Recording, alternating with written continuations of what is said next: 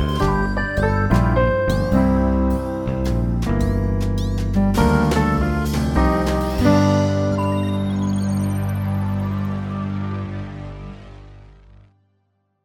Bienvenidos a Vida entre Bits, un podcast donde tenemos conversaciones sobre diseño, historia, tecnología, anécdotas y demás cosas que rodean a nuestros videojuegos favoritos. Yo soy Antonio Uribe, mejor conocido como Fire, y del otro lado del internet tenemos a mi estimado compañero de micrófonos y el que se encarga de que todo esto se escuche muy bien y les llegue a todos, Artemio Urbino. ¿Cómo estás, Artemio?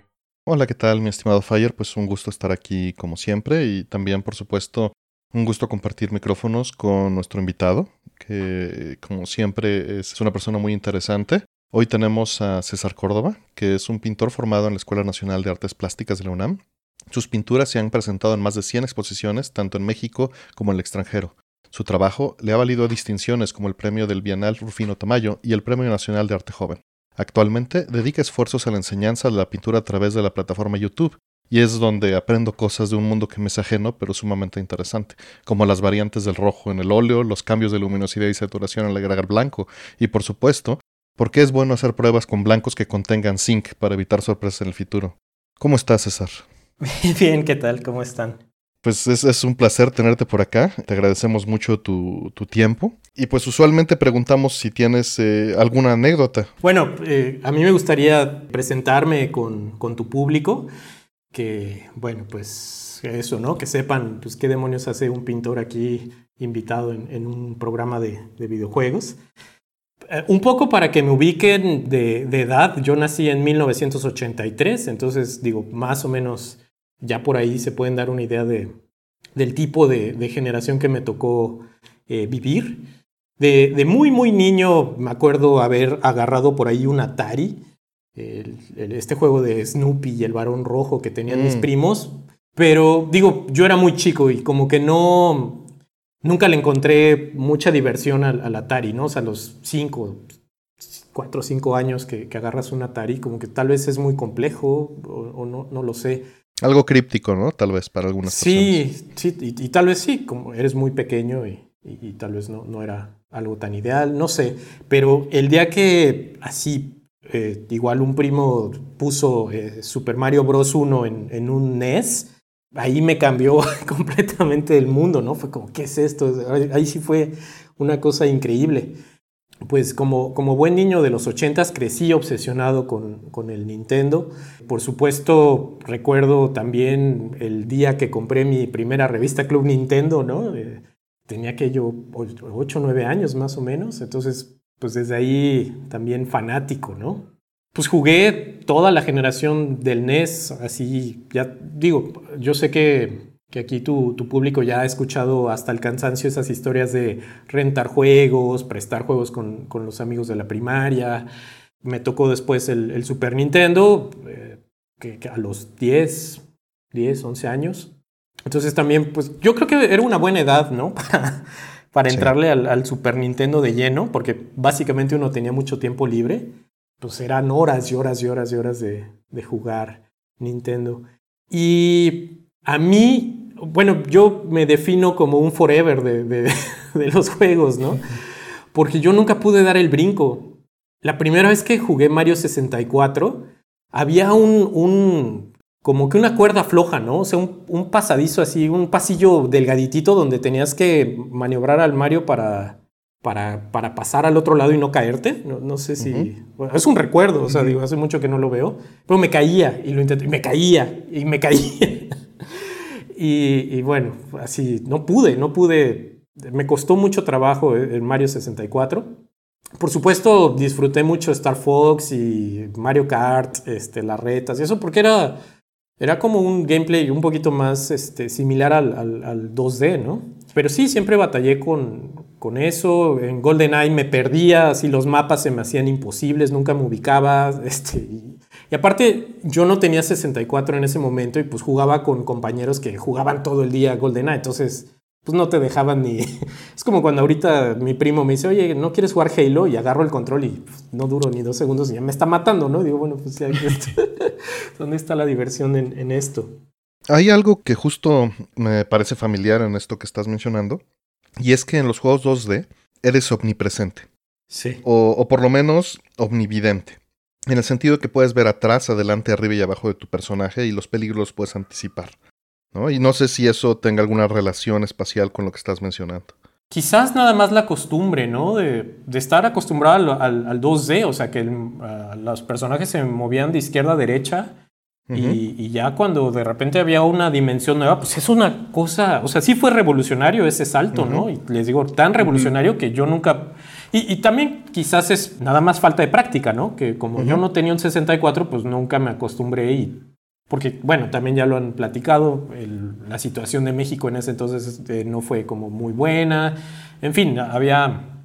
Era, era, era complicada toda la, la situación. Y total, pues también ya empezaba a crecer, o sea, estamos hablando del 97, 98, ya uno tiene 15, 16 años.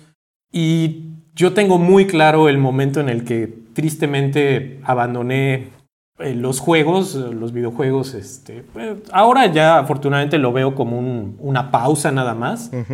Pero fue eh, Ocarina of Time, o sea, salió Ocarina of Time y obviamente yo era un fanático de Zelda, o sea, mi juego favorito de toda la vida es Zelda 2, o sea, ahorita que anunciaron el Game Watch de Zelda 2, yo sé que Artemio no, no, no, no, le emocionan mucho estas cosas, pero yo estaba gritando así de Zelda 2, sí, Zelda 2. Zelda 2 fue mi primer Zelda y creo mm. que creo que el primer Zelda es el que el que te marca, ¿no? O sea, la gente que creció con Ocarina of Time, Zelda, ese Ocarina of Time es el Zelda favorito de ellos, ¿no?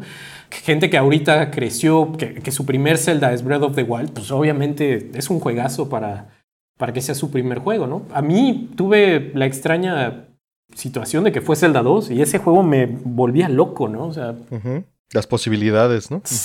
Sí, o sea, el mundo, o sea, los personajes, los pueblos, los diálogos. Zelda 1 no tenía diálogos, ¿no? Zelda 2. O sea, sí tenía unos dialoguitos, pero acá entrabas a las casas, hablabas con la gente. No sé, o sea, de niño era una cosa increíble.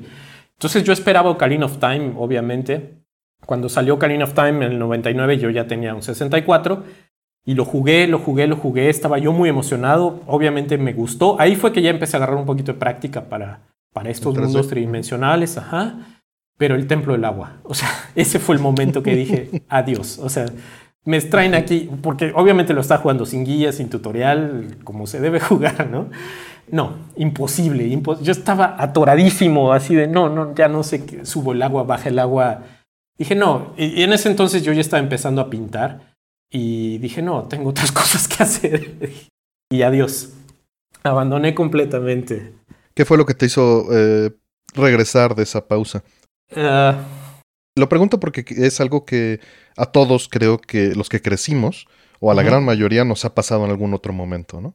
Sí, eh, bueno, mi hermano siempre ha jugado. Eh, mi hermano es tres años más chico que yo y él sí siguió, tuvo todas las consolas, todos los juegos y yo veía los juegos así como un poco de, de lejos, o sea, sí agarré por ahí varios, ¿no? Que será GameCube, o sea, los Wario, o sea, pero una cosa así casual, ¿no? De, ay, mira, ya tengo el Wii, pruébalo, cómo se juega, ah, ok, así es, ah, ok, y ya. El 3DS igual, así un, ratito lo tuve. Eh, en mis manos, o sea, no, no, no personalmente, pero mi hermano lo tenía, lo veía, lo jugaba. Y, pero ah, no había tanto interés, o sea, eso, eso lo tengo claro, no me interesaban, no me interesaban los juegos. Y hay una casualidad muy, muy, ahora sí que muy, muy casual, que, que creo que esto sí, bueno, no, no, creo que mucha gente lo sepa, pero pues yo estudié eso en, la Escuela Nacional de Artes Plásticas, estaba ahí pintura, y yo tenía una compañera que resulta que es la hermana de Alonso Zamora. Mm, ok. El enlace perdido. O sea, yo estudié con la hermana de Alonso Zamora. Y yo tenía Alonso en el Facebook, así por de esas épocas en el Facebook que agregabas así amigos, hermanos de, de, tus amigos o amigos de amigos, ¿no? Que, que, estaba muy vacío eso y lo querías como rellenar de contenido y pues como que se me hizo alguien interesante, no sé, y lo, lo agregué y lo empecé a seguir. Estoy hablando del 2009, 2010. pues ya tiene su rato. Sí, sí, sí, sí. Yo, yo estudié, en la, salí de la universidad en el 2006, o sea, pero yo tenía a Alonso ahí, lo ubico perfectamente de o sea, aunque no lo conozco en persona, lo, he leído por años. Y de repente, que, esto también es un dato que quizás muchos de tus seguidores no sepan, es que Alonso colaboró un tiempo con un seudónimo en Atomics. es correcto. Seguro tú sí, tú sí lo sabías, pero, pero en esa época donde estaba Uro en Atomics, Alonso colaboraba en, Atomics. Tenía una sección que se llamaba eh, Los niveles perdidos, que hablaba de juegos de Japón, ¿no? Que no llegaron aquí. Ahorita ya los veo a todos así googleando los niveles perdidos de Atomics. Léanlo, léanlo. Porque eso fue, o sea, Alonso compartió la primera columna que hizo sobre Mr. Gimmick. Mm, y yo, aunque me, o sea, no, ya estaba un poco desconectado de los juegos, pues yo me, yo me sentía un conocedor del NES, así de, claro, yo me sé todo del NES porque leí todas las revistas y jugué y renté todo y, y, luego en su época de, de, emular, así, pues lo, lo, lo, que de niño no pude tener, pues ahí lo, lo probé. O sea, ese juego, ese juego no lo conozco, ¿no? Entonces eh, lo abrí, empecé a leer su, su, su artículo y lo increíble es que hablaba de los juegos de una forma completamente diferente, ¿no? Después ya siguiéndolos más, a él y a Uro, vi que tenían esta influencia también de... Ay, de este chico de Action Button, ¿cómo se llama? Tim Rogers. Tim Rogers, ajá. Como que eran muy fans de Tim Rogers. Y de ahí les también, ¿no? Bueno, y ellos tenían esta formación de letras, Exactamente. ¿no? que, es una formación también en artes. Y a mí me gustaba mucho, bueno, primero esa, esa sección de, de, Alonso y después la de Uro y Alonso, que, que hicieron en Level Up de Replay, ¿no? Eh, que empezaron a hablar de estos juegos viejos, pero los analizaban de una forma pues para mí muy rica, ¿no? Porque hablaban de literatura, de cine, o sea, metían otras referencias que a mí fue que ya me envolvió eso, ¿no? Dije, ok, se puede hablar de los juegos de una forma, este, pues un poquito más elaborada tal vez, o con más riqueza, eh, no, no, sé cómo decirlo, pero yo realmente por mi formación de artes, pues estás acostumbrado también a ese tipo de pláticas, ¿no? O sea, al tipo de películas, al tipo de, de música, digo, suena muy elitista, muy sangrón, pero sí te forman a eso, ¿no? A que puedas apreciar las obras artísticas desde un nivel no solamente de consumo, ¿no? sino desmenuzarlas un poquito más, a leer los símbolos, a leer los contextos, las referencias, etc. Entonces, ver esto aplicado a juegos, pues me enamoró completamente, ¿no? Y, pues ahí fue que empecé de nuevo a agarrar así. Y como eran, hablaban de juegos viejos, eh, dije, ah, mira, claro, me acuerdo de este juego, ¿no? Y, y, los empecé a, a, a rejugar. Te digo que me, llamo a mí mismo Forever porque no he podido... Mi última experiencia es Breath of the Wild. O sea, con mi novia eh, tenemos un Switch eh, donde yo juego Mario, bueno, jugaba Mario 35 antes de que me lo quitaran. Así le metí 200 horas a Mario 35 y compramos Breath of the Wild porque pues obviamente nuevo Zelda y oía maravillas de, de todo esto y para mí es muy complejo el control. O sea, yo es, un brinco así que, digo, también es cosa de práctica, yo sé, pero ya no tengo el tiempo, ¿no? Tampoco para, Claro. Para aprender a controlar es, es, complejísimo. En serio se me hace muy, muy, muy complejo. Seguro ustedes ya no se les hace porque han evolucionado al, al ritmo, ¿no? Con los juegos. Pero a mí digo, bueno, eh, con este jalas el, el, magneto y con este pones el no sé qué. No pude. No, sé si ahorita que estás diciendo eso, mi novia no es muy gamer y en algún momento también le, presté mi Switch, estaba jugando cosas y le escondí el Breath of the Wild porque se me hace un concepto difícil de entrenar si no has tenido una experiencia gamer de antes. Y un día de, a escondidas lo agarró y le encantó y me dijo, ¿por qué no me ves? Porque le puse Link's Awakening que sentía yo que estaba, porque está bonito y está más sencillo de utilizar porque el juego no es tan demandante. Y me dijo, ¿por qué no me has mostrado mejor este otro? Está buenísimo y no sé qué. Y se me hizo raro. Y le dije, sí, sí, sí lo controlas bien, no está difícil. Y dice, está extraño, pero bastante divertido, me la paso muy bien.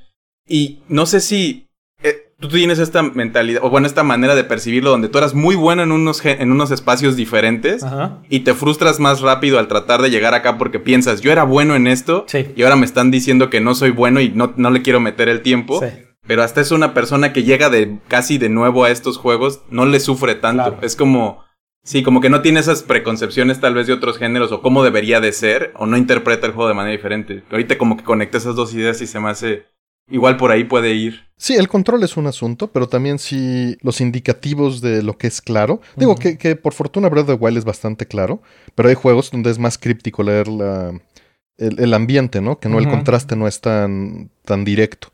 Sí. Y eso, eso a mí me lo complica particularmente por debilidad visual. No, y ahora que, mencionaste al doctor Zamora y a Auro, Auro no lo he contactado, pero el doctor Zamora sí está pendiente ahí. Este, falta que me mande su lista de juegos, pero está pendiente. Va, va, a ser interesante. Ya se están acabando los juegos buenos, como decían cuando empezó. Ah, no ha acabado mi historia, eh. Perdón, yo, yo, yo, este. Dale, dale. Me pierdo. Entonces, así, así regresé a, los juegos, este, con, con, el replay. Y algo que tiene esta actividad de, de pintar es que pues uno pasa muchas horas solitario, encerrado. A veces eh, estas actividades del lado derecho del cerebro a veces requieren que, al lado izquierdo lo mantengas entretenido con algo. Perdón que diga la palabra entretenido, no, es peyorativo, este, pero que sí, que, esté, o sea, que el lenguaje esté atendiendo algo para que la parte creativa pueda eh, salir, porque eso que dicen de repente, es que cómo escuchas podcast mientras haces la tarea, ¿no? Pues eso sí a mí se me hace imposible, pero, pero hay labores como manuales o les digo como es dibujar, pintar, que yo siento que al contrario, te ayuda mucho a que tu misma el rollo mental de hablarte a ti mismo no te esté afectando, ¿no? Sino como mm, que le, des un poquito de, de distracción. Bueno, yo escuchaba audiolibros casi siempre para trabajar y mi hermano, así después de escuchar como por décima vez Harry Potter, me dijo, oye, ¿no has escuchado, no has intentado Scorbg? Y yo, ¿qué es Scorbg? Entonces, pues ahí abrió así un, agujero infinito de posibilidades. que pues yo me echaba tres capítulos diarios de Scorbg sin problema. ¿no? Mentira, no, hay, no hay suficientes horas en un día para escuchar tres capítulos juntos, son como 60 horas eso. sí, este, en serio, y les le he dado varias vueltas, o sea, si, si algo estoy aquí yo es porque soy este conocedor de ScoreBG y, y de Artemio y de Atomics y todo eso me lo sé de memoria, todo, todo, porque en serio le he dado vueltas y vueltas. Y en fin, creo que mi aportación máxima al mundo de los videojuegos es que eh, esta página de la foto diaria de Artemio Urbina, yo soy el autor de ese screenshot. Yo no soy el administrador de la página. Eh, eso hay que darle crédito a Martín Roque, que es el que diario está ahí haciendo esa chamba, pero yo tomé ese screenshot que, después se, convirtió en, esa, en ese meme de, la foto. Y ese, es creo que mi, mi, aportación a, este universo de, de, bueno, de, de Score, Artemio, Atomics, etc. Wow, vaya. No, no, no sabía ese dato, sin duda alguna. Yo tomé un screenshot, lo subí por algo y Martín la agarró de ahí, la, la usó para eso, ¿no? Pero no, no fue nada pensado ni nada, pero, pero bueno, yo sí me reconozco como el autor de, de, ese screenshot. wow. Oye, y este, y justamente escogiste, escogiste este juego que sin duda tiene bastante de qué, bastante tela de dónde cortar, yo creo que desde todos los ángulos. Eh, me, resulta, me resulta muy interesante. Déjenme presentarlo. Sí. Y el juego, digo, la audiencia ya sabe porque está en el título y ya vio la hermosa portada que César pintó. Y a, lo mejor me gustaría este, que también nos contaras después, en algún momento de la conversación de eso, pero pues, el juego que escogiste fue Another World. Este, fue desarrollado por por Delfin Software y hay muchos otros estudios que le entraron para los ya ilimitados ports que ha habido. Este fue publicado también por Delfin Software. El director y pues prácticamente creador y developer y un montón de cosas es Eric Shahi, es un francés. El género del juego es platformer cinemático de aventura-acción. Este, y una pequeña descripción es, es un juego de plataformas que presenta un esquema de control en el que el jugador usa el teclado, joystick o gamepad para hacer al protagonista que corra, salte, ataque y realice otras acciones específicas de la situación. En la parte inicial del juego el personaje que se llama Lester está desarmado, pero eventualmente te dan una arma que también puedes este, usar, ¿no? El juego cuenta la historia de este personaje que es un joven científico que como resultado de un experimento que salió mal se encuentra en un peligroso mundo alienígena donde se ve obligado a luchar por su supervivencia. Fue lanzado en el 91 para Amiga y Atari ST y después de nuevo ya salieron un montón de cosas y el juego ya sabiéndole y siendo bueno, dura como 30 minutos, pero en un primer run, donde si lo juegas la primera vez, que fue lo que a mí me pasó hace unos días, sí, sí puede tomarte dos, tres horas, ¿no? Que creo que fue mi runtime final. Es, curioso que, que, lo menciones, pero no escuché la palabra puzzle Y, fíjate que en mi mente es un puzzle. Mm, sí. Sí lo, sí lo quise poner, pero en la mayoría de las descripciones que encontré online no lo definen como puzzle. Para mí se me hizo muy puzzle la experiencia, pero sí no, casi nadie lo describe como un puzzle. Yo creo que por la manera en la que estás interactuando con el mundo no te, no te da esa percepción, pero sí lo considero yo personalmente un puzzle. Ok, pues qué, chistoso que, menciones eso de dos horas para terminarlo, porque a mí me tomó 20 años. y, tal vez quiero platicar por ahí, empezar por ahí. Adelante, cuéntanos tu, historia, ¿por qué lo eliges y tu historia? Sí, pues esto, este fue un juego que, que yo hacía en un tianguis, de eso que, que de niño uno cambiaba juegos, ha de haber sido 1994 95, que es raro porque parece que, no era un juego muy común aquí, pero seguro alguien lo compró, no le entendió y lo fue a cambiar. Y pues lo tenían ahí de demo, ¿no? En, una pantallita, una tele, ahí en el tianguis. Y yo quedé impresionado porque se veía como la vida misma, ¿no? O sea, era tan realista.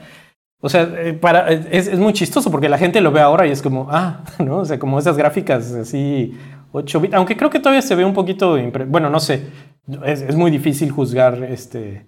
Bueno, no sé tú, Fire, ¿cómo lo viste gráficamente? O sea, ¿te llamó la atención o se veía como cualquier cosa? No, a mí sí me gustó mucho y, ya lo había visto varias veces de fondo, digamos, como estaba, sí conocía el, proyecto, el juego, sí. pero no le había puesto tanta atención. Y en esta edición que yo jugué, que mm. pues es la más reciente en PC, que creo que es el de 20 aniversario, te da hasta la opción de cambiar entre HD, bueno, no sé si se llama HD, pero tiene estas dos maneras de hacerlo, la original, siento yo, y una remaster, no sé si remasterizada HD, etcétera. Me, quedé con la original porque sí tiene una suerte de pixel art, que digo, no es el, no era realmente creo pixel art, era como poligonal interpretada, pero el HD se ve peor porque sí, no sé, se ve, se le pierde mucho el carisma que tiene la versión original y lo más se le notan unas rayas de más de fondo a veces y es como... Ah. Está feito. Es, que es muy abstracto, ¿no? Sí. Eso es lo que, esa es la ventaja que, tiene y creo que también fue intencional, ya hablaremos de eso. Sí. Pero sí, estuve yo también, eh, las veces que lo estuve probando estas semanas, terminé jugando la versión original. original. No, pero lo, decía porque a mí se me hacía hiperrealista en ese momento. O sea, yo no lo veía abstracto, ¿no? Comparado con Mario, que es así como, como medio chibi, o sea, que sí está estilizado. Simplemente Street Fighter, ¿no? O sea, los personajes son ilustraciones, o sea, están pues no tienen las proporciones eh, realistas, ¿no? Sino que están idealizados. Y esto al ser, bueno, no, no, nos brincamos un poquito, pero pues está rotoscopiado, ¿no? Como Prince of Persia y eh, estos eh, Dragon's Lair, me imagino también. Ajá. Este, ahora sí que está calcado, ¿no? De un video para, para los que les suene rara esta palabra de rotoscopiar, que, que era una técnica que se usaba pues en, antes, ¿no? Bueno, obviamente, evidentemente, hoy todavía. Pero, pero era una técnica de animación. También si todo el mundo recuerda este video de Take On Me, ¿no? De Ajá. este, pues eso es rotoscopio, ¿no? O sea, agarras un video y luego le dibujas encima. Y pues eso generalmente es para... Eh, ¿Una referencia? Sí, como para ahorrar un poquito. En realidad es para obtener un resultado, ¿no? O sea, tú lo que buscas es un resultado correcto, realista, o sea, que el movimiento se vea realista o, natural y si lo logra, ¿no? Porque una cosa es imaginarte cómo se mueve alguien y otra cosa es verlo y, copiarlo, calcarlo. No reinventar la rueda, ¿no? Como estos movimientos ya existen y los hacemos nosotros, mejor los trazo directamente de ahí. Claro, que, que tiene sus ventajas, sus desventajas, perdón, este, bueno, que por ejemplo algo impresionante del anime es como, puedes hacer unas cosas increíbles que, que, solo están en la imaginación, ¿no? Que será muy difícil. O sea, de repente el rotoscopio también es limitante. Mm. Y es curioso que, que, menciones esta parte, porque cuando en las pocas entrevistas que hay con Chahi, habla de los dos temas que acabas de mencionar. Eh, está el rotoscopiado y cómo pues agarró su coche de modelo y lo, lo hizo derraparse, ¿no? Y lo rotoscopió con los polígonos. Y también cómo agarra la pistola, pero a la vez habla de que era fan de Dragon Ball y mete estos personajes con una, expresividad alta con pocos recursos, ¿no? Sí. Sí, que de hecho eso de Dragon Ball a mí sí me agarró medio en curva cuando lo dijo, porque como que se inspira en cosas de anime, manga y eso para darle cierta vida y, usan en esa entrevista un, una parte donde un monito de fondo como que se, se, asoma y se asoma como con un efecto interesante. Pero dice él que además tomó esta referencia de la pistola cuando cargas y avientas el poder, que es una como tipo Kamehameha que yo no hubiera conectado directamente. Eh, eh, él mismo dice que, que quizá, ¿no? O sea, no, no lo asegura. Pero sí. Ajá, eh, es que también yo creo que en ese entonces, o sea, estamos hablando del 89, 90 que lo empezó a desarrollar. O sea, Dragon Ball no era lo que es ahora Dragon Ball, ¿no? Exacto, exacto. Sí, no era el Dragon Ball más Dragon Ball, era, era una referencia muy obscura, ¿no? En ese momento. sí. Oye, y esta otra cosa que también a mí me hizo ruido ahorita que lo dijiste de... El estilo es muy sencillo pero cumplidor, ¿no? Y, y el juego no tiene ni diálogo, ni interfaces, ni nada, porque te mete completamente al mundo y eso es como la parte cinemática a la que se refieren también. Pero en una entrevista justo él dijo que, que el estilo es así de sencillo por definición, para que, y, abstracto, para que el jugador le meta de su imaginación. El monstruo no está claro, no está definido para que no se vea como él quiere que se vea, sino para que se vea como tu cabeza lo piense. Claro. Y, y justo él dice que el juego no pasa en la pantalla, sino que pasa en la mente del que lo esté jugando, que es algo que yo he escuchado ya un par de veces y con lo cual estoy 100% de acuerdo como, como diseñador de juegos, ¿no? Que el juego no se limita a esta pantalla o este espacio, a lo físico, sino lo estás jugando en tu mente y mucho de lo que pasa es una experiencia que tú te llevas en tu cabeza y se me hace muy interesante que a este momento él, él, estaba hablando de estas cosas, entonces se me hace adelantado a la época de cierta manera. Claro. Sobre todo porque choca con el realismo que está haciendo. O sea, una cosa es lo que él dice y otra cosa es lo que está sucediendo en pantalla. Porque el juego es extremadamente cinemático. Sí. A, mí lo que me impresionó fue gráficamente. O sea, era, wow, esto se ve como real, ¿no? Les digo, es chistoso porque pues, ahora ya lo ve uno y se, se, ve tal vez un poquito abstracto, ¿no? O, sí, como, como antiguo. Pero, pero a mí se me hacía así revolucionario y, en serio. Las proporciones, ¿no? El, movimiento, sí, sí, sí. La proporción era muy, era así, en serio, era como real. Es como, ¿por qué se ve tan real esto? Total, eh, lo cambié, hice mi cambio, eh, me lo llevé a mi casa. ¿Plataforma? Super Nintendo, sí. Me imagino, sí, sí, sí, Yo, yo, Gur Rodríguez, me persino así. no, no, no, va, no viene el caso, pero pues sí, yo no, nunca, bueno, va a ser muy triste, pero yo nunca he jugado PlayStation, ni Xbox, ni, o sea, yo solo he jugado Nintendo toda mi vida. Eh, y les digo ahora Switch, ¿no? Pero, en fin, me llevé el, el, port de Super Nintendo, que ya hablaremos después de, de los ports, pero eh, no pude pasar de la segunda escena. ¿La segunda escena te refieres a? Digo, no, no queremos dar spoilers, pero podemos hablar nada más de ubicaciones, ¿no? Bueno, la segunda escena es muy rápido también. Es que, ajá, es que no, no quiero platicar cómo se resuelve, porque pues justo si alguien no lo ha jugado, pues es todo el chiste del juego, ¿no? Mm. No, pero con una ubicación yo creo que podemos entendernos todos. Ah, claro, claro. No, el, el, monstruo, es el negro, el, la pantera esta. Eso nunca pude. O sea, y, creo que por ahí quisiera tal vez empezar a, profundizar más con todo lo que ha dicho Fire y que podemos este, entrar a lo de la imaginación y todo esto, pero, o sea, me obsesionaba porque me encantaba cómo se veía este juego, pero no podía y no podía y no encontraba, no encontraba la solución, no podía, o sea, era, estaba atoradísimo. Y pues ya hasta que yo creo que años después, pues desistí, dije, no, pues esto ya no, no le entiendo y lo dejé.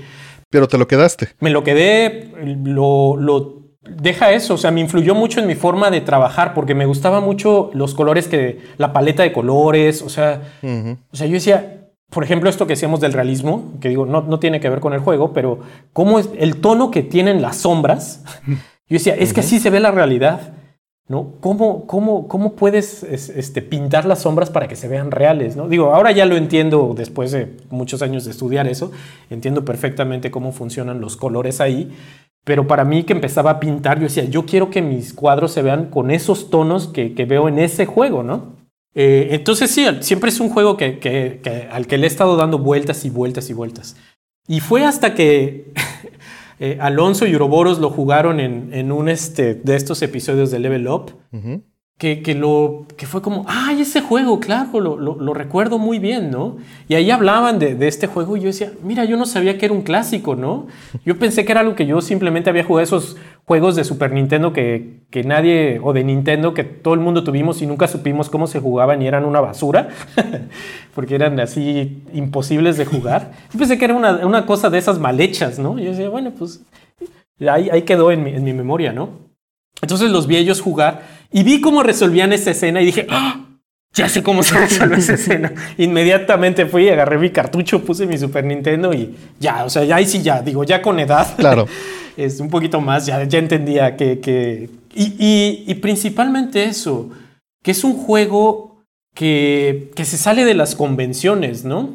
Porque por eso yo no lo podía jugar porque yo no entendía cómo se jugaba. O sea, yo estaba acostumbrado a, que ponías un juego y llegaba un primo y te decía, ¿con cuál botón matas? ¿No? Nada más. Mira, con este y da, y se soltaba uno a jugar y así se jugaba en mi tiempo todo. Y esto era un juego que, era como, estás ahí indefenso, ¿no? Empiezas así, sin armas, sin nada. Y pues me mataba. O sea, yo no sé, yo le intentaba brincar encima al mono, le, le intentaba patear, o sea, no podía, no podía. Y es eso, pues es que es un juego que juega con lo que ya sabes de videojugador y te pone ahora sí que en otro mundo, ¿no? Y, creo que ese es todo el chiste de por qué este juego ha sido tan apreciado. Y obviamente, pues eh, si estoy yo aquí hablando de pintura, pues vamos a hablar un poquito de arte y de videojuegos de arte, de por qué se considera este juego una obra de arte, ¿no? Antes de eso, quería meter ahí mi cuchara un poquito porque sufrí exactamente lo mismo que estás describiendo en esa escena de la, de la bestia. Y, fue como de, ok, a ver, ¿a qué me estoy metiendo? Es un platformer, yo soy muy bueno en platformers, vamos. Y empiezo a jugar y me matan y es como, hmm, ok. Entonces como que muy rápido, y esa es la parte que creo que Arte me mencionaba de, no dijiste puzzle, y donde yo ahí dije, esto es un puzzle, es como, me estás dando ciertas herramientas para descifrar cada escena y avanzar a la siguiente.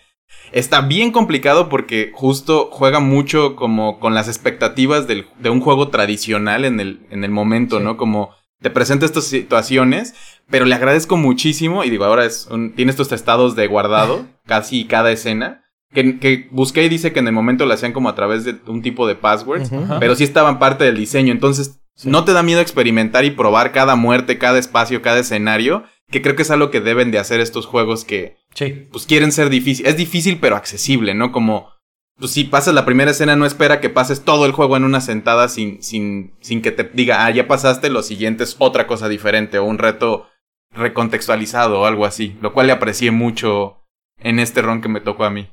Pues estabas mencionando tú, César, de, de, la conexión con el arte. Sí, este, bueno, pues, eh, esto a mí se me hace evidente que, que este juego es, es, una obra de arte.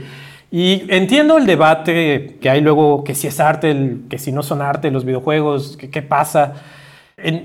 por ejemplo, yo que me dedico a pintar, pues es que es muy sencilla la respuesta.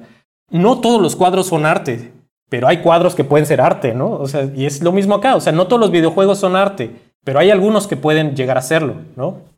Ahora, la pregunta del millón es, pues, ¿cómo defines qué es arte, qué no es arte? Y es interesante también porque, bueno, les digo, uno que tiene una formación, pues que sí le enseñaron esas cosas en, la escuela y todo eso, pues no, no, le cuesta a veces trabajo este, entrarle a, estas, a estos debates. Pero lo que pasa es que el arte no es que tenga que, que tener una lista de criterios de, ah, si, si, cumple con esto, entonces sí es arte, y si no cumple con esto, no es arte, ¿no? No va por ahí. O sea, el arte tiene que ver más con la apreciación. Es decir, con, vamos a hablar de, por ejemplo, un ejemplo rap, ¿no? O hip hop. E, es una forma de música que rompe las convenciones de lo que había antes de, ¿no? de armonía y melodía o hasta ritmo tradicionales. Y es un género novedoso. Y de repente, ¿cómo vas a apreciar el rap con las herramientas que tenías antes? Pues ya no te sirven. Entonces se tienen que desarrollar nuevas formas de apreciar esta, esta nueva forma de arte que existe. ¿Y quiénes las desarrollan? Pues los que escuchan rap, ¿no? La gente que, eh, que canta rap y que toca rap y que escucha rap pueden encontrar, ah, mira, este rapero hizo esta cosa y eso está interesante, ¿no? Y se va armando como toda esta, este, pues sí, como bola de nieve de, de cómo... Un lenguaje, ¿no? Eh, es, es, fácil explicarlo con lenguaje, pero lo que pasa es que eh, en, teoría eh, se evita decir lenguaje porque el lenguaje sí es algo como específico, ¿no? O sea, un lenguaje, este es como un medio, digamos, es un medio diferente. Entonces, el videojuego es un medio y un artista se puede expresar con ese medio. Y lo interesante es que los jugadores, los críticos, eh, en fin, la gente que juega pueda apreciar o genere esta este, este método de apreciación de los videojuegos. No es un método, pues, porque tampoco tiene, o sea, no es algo eh, cerrado, ni, les digo, no, no es algo rígido, ni, ni un, unos puntos o algo. Simplemente es apreciar eh, este objeto, ¿no? Por supuesto, las mecánicas tienen que ver ahí, pero también, por ejemplo, aquí, cómo utiliza Eric Shail las mecánicas. E, esto que decía Fire, de que te pone. Bueno, la, primera escena cualquiera que, entre a, a, jugar Another World la va a experimentar el personaje aparece en medio del agua, ¿no? O sea, te estás ahogando. Estás en peligro inmediato. Ajá, exacto. No, es como un juego donde te ponen Mario Bros. así, que, es muy alabado Mario Bros. 1 porque pues, es un tutorial, ¿no? De cómo se juega, de, que te tienes que mover de izquierda a derecha. Bueno, esto ya lo, lo han platicado, yo sé. No, acá estás bajo estrés en cualquier circunstancia, no tienes tiempo de aprender. Exacto, entras en situación, no tienes display, ¿no? No hay, no hay indicativo, no hay tutorial, no hay nada. O sea, estás así, eh, como dice el título, en otro mundo. Y de eso se trata, ¿no? De, poner al, jugador en un lugar que es ajeno. Pero no solo es ajeno por cómo se ve, por, si hay personajes. De hecho, los personajes son bastante familiares, ¿no? Porque son antropomorfos. Pero la jugabilidad es lo que es ajena. Y eso es como se expresa o cómo, cómo se podría expresar a alguien eh, en un juego, ¿no? con mecánicas. Y, bueno, esa es la, un poco la cosa de, cómo se podría empezar a, bueno, cómo se aprecia un videojuego, cómo se puede apreciar y cómo se aprecia. Es que lo que quiero decir es que es algo que han estado haciendo muchas personas, por ejemplo, lo de Alonso y Uro, por eso a mí me gustaba, porque era una apreciación de los videojuegos, ¿no? Era muy interesante. Este, el mismo Tim Rogers, en fin, hay, eh, hay muchos, ahora con YouTube también hay, hay, varios canales que, que, lo hacen. Yo les recomiendo, bueno, ya tuvieron aquí el de plano juegos, pero si no han escuchado eh, Blue Balloon Fighter también es otro canal. Este, hay otro de 8 bit o bit, bit, bit, o algo así, que también tiene uno de eh, alegoría de Zelda o algo así. Bueno, en fin, hay, muchos canales, ¿no? De, que hacen, hacen este desmenuzamiento un poquito más allá de, de, los juegos, ¿no? Y no solamente como, como una mera cosa de... Comercial. Ajá, o comercial. En fin, pero bueno, por ahí va la, la idea de cómo te pone este mundo, o bueno, de cómo emplea las mecánicas para transmitir algo, ¿no? Y, eso es creo que lo que, lo que en, dado caso lo, convertiría en, un objeto artístico. Para mí es lo que me llamó la atención en su momento, es que cinemáticamente es eh, situacional, ¿no? Te pone una circunstancia que tienes que resolver y no todo se hace a través de eh, mecánicas, ¿no? Específicamente, y por eso le llamo puzzle, porque incluso hay, hay, un momento en la historia del juego en el que iba a convertirse en un juego de aventura, point and click. Y veo la relación. Digo, hubiera sido una lástima, sí. pero qué bueno que no sucedió. Te pone en la situación, no te da instrucciones, te avienta y, y tienes que resolver, ¿no? Estás en peligro constante, hay una una circunstancia que tal vez tienes que experimentar, sí, tienes que fallar muchas veces para entender que por ahí no van las cosas, ¿no? O sea, te pone esas, esas barreras el diseñador de hacia dónde no debes de ir porque te va a matar. Y le pone estos colofones, ¿no? Le pone estas acotaciones de te lo acentúo con un cinema de cómo te mueres para saber que eso no lo tienes que hacer. Que es como un premio en sí mismo, ¿no? Como, como alguien que juega RPG, o bueno, que jugó mucho y que siempre escogía el camino incorrecto para ver qué había ya antes de irse por el correcto y, y dejar esa zona abandonada. En este juego hice mucho eso, ¿no? Como de, se ve que para allá no es y, jugaba con el escenario, que creo que es, pues hasta cierto punto como esa idea del sandbox, ¿no? Como aquí tienes este escenario y si algo te enseña el juego desde el principio es, las reglas no son como estás acostumbrado, van a ir hacia otros lados y eso tienes que estar en constante aprendizaje. Y me gustó mucho lo que dijiste, César, de otro mundo, Another World, como el título no es, o sea, sí es porque está en otro mundo, pero a la vez es porque el jugador te está llevando a otro mundo muy diferente al que estaba acostumbrado a jugar, ¿no? A interactuar con, lo cual me parece muy, muy interesante.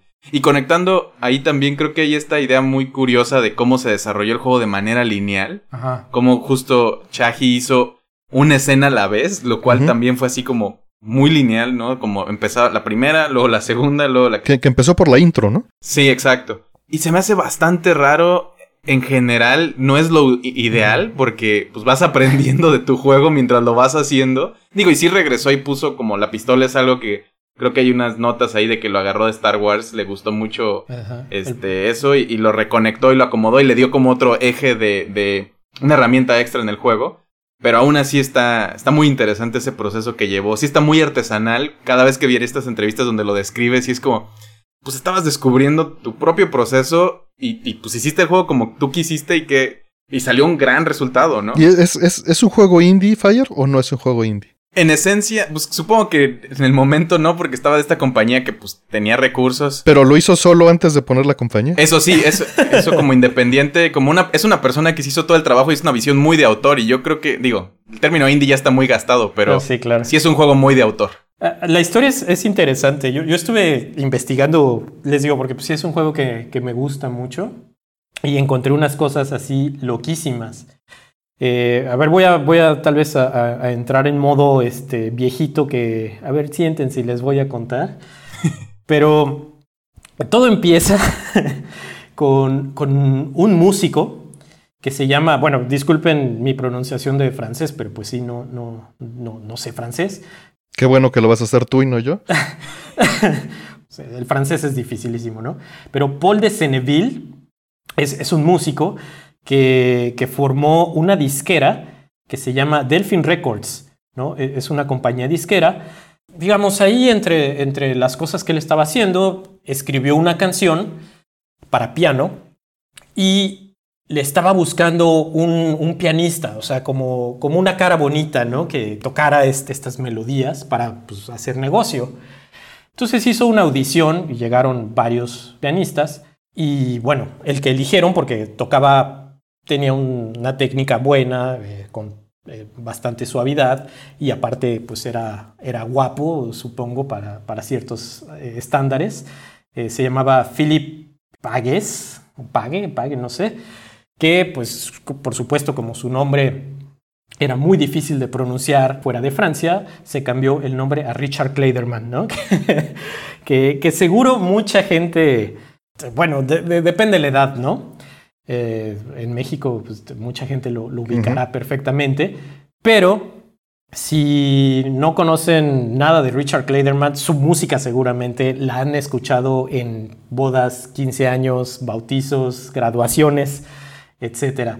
Esta composición que hizo el, el, dueño de la discográfica se llama Balada para Adelina, que les digo, si van a YouTube y buscan Balada para, para Adelina, van a darse cuenta que por supuesto que la han escuchado mil veces. No la sé tararear porque pues ahí mi, mi, mi, mi, habilidad musical no da para tanto. Pero sí, yo dije, a ver, balada para Adelina. La, ah, no, claro, claro, les, les, la han bailado las quinceañeras y yo la recuerdo mucho por, por estar formado en buffets, ¿no? De, de desayunos o algo así. Bueno, por supuesto que todo el mundo la conoce. Le entró muchísimo dinero a este señor y uno de sus músicos, Jean Baudalot, Baudalot, Boló, bueno, Boló, algo así, lo convenció de pues, invertir en en esto que se llamaban los videojuegos, ¿no? que en, esa en ese entonces era algo bastante nuevo. Estamos hablando de 1988. Eh, y fundaron Delphin Software, que pues era como una filial de esta compañía de discos. ¿no? Ahora sí que con el dinero de esta canción eh, se, se, fundó Delphin, Delphin Software. Eh, el director fue Paul Cuset de esta nue nueva empresa. Y eh, Paul Cosset lo, lo, recordarán porque después, años después, hizo algo que se conoce como una secuela de, de Another World, que no lo es, que uh -huh. se llama Flashback. Espiritual, ¿no? Le llaman algunos. Sí, uh -huh. pues tiene mucha influencia, o sea, pues obviamente era el mismo estudio. En fin, o sea, como que también él, eh, Paul Cosset agarró de acá y, y, y, no aprendió de. Como que Paul dijo: No se puede quedar esto así, yo voy a hacer el mío, ¿no? Ajá, algo así. Sí, sí. Y después también dirigió el famosísimo Shaq Fu, ¿no? Es, un personaje reconocido. Pero bueno, este Paul Cosette, junto con el músico Jean Boulot, que, los había convencido de, meter dinero en esto, estaban desarrollando un juego que se llamaba Los Viajeros del Tiempo para Amiga, eh, a la computadora Amiga, que acá se conoció como Future Wars y necesitaban ayuda, entonces eh, abrieron vacantes y llegó un ilustrador programador eh, llamado Eric Shai, ¿no? que es el, el, el, obviamente el, autor de, de, Another World, a, a hacer el, arte de, de, este juego de Future Wars o Los Viajeros del Tiempo. Y este juego al parecer tuvo bastante éxito, digo, eh, medido en, en, el contexto, ¿no? En, que, eso pues tal vez sería también interesante platicar ahorita eh, como nota aparte, porque como dice Artemio, pues esto da para mucho, del contexto de los programadores y desarrolladores en Europa, ¿no? De estas computadoras de Amstrad y Oric Atmos y Amiga y Atari ST. Pero bueno, eh, Shai viene de ese contexto. Él, pues desde los 16 años ya estaba publicando juegos muy simples para estas computadoras, pero como que en Francia no había tanto mercado y alguien de 16 años que programara, ahora sí que no había quien hiciera esa chamba más que ellos, ¿no?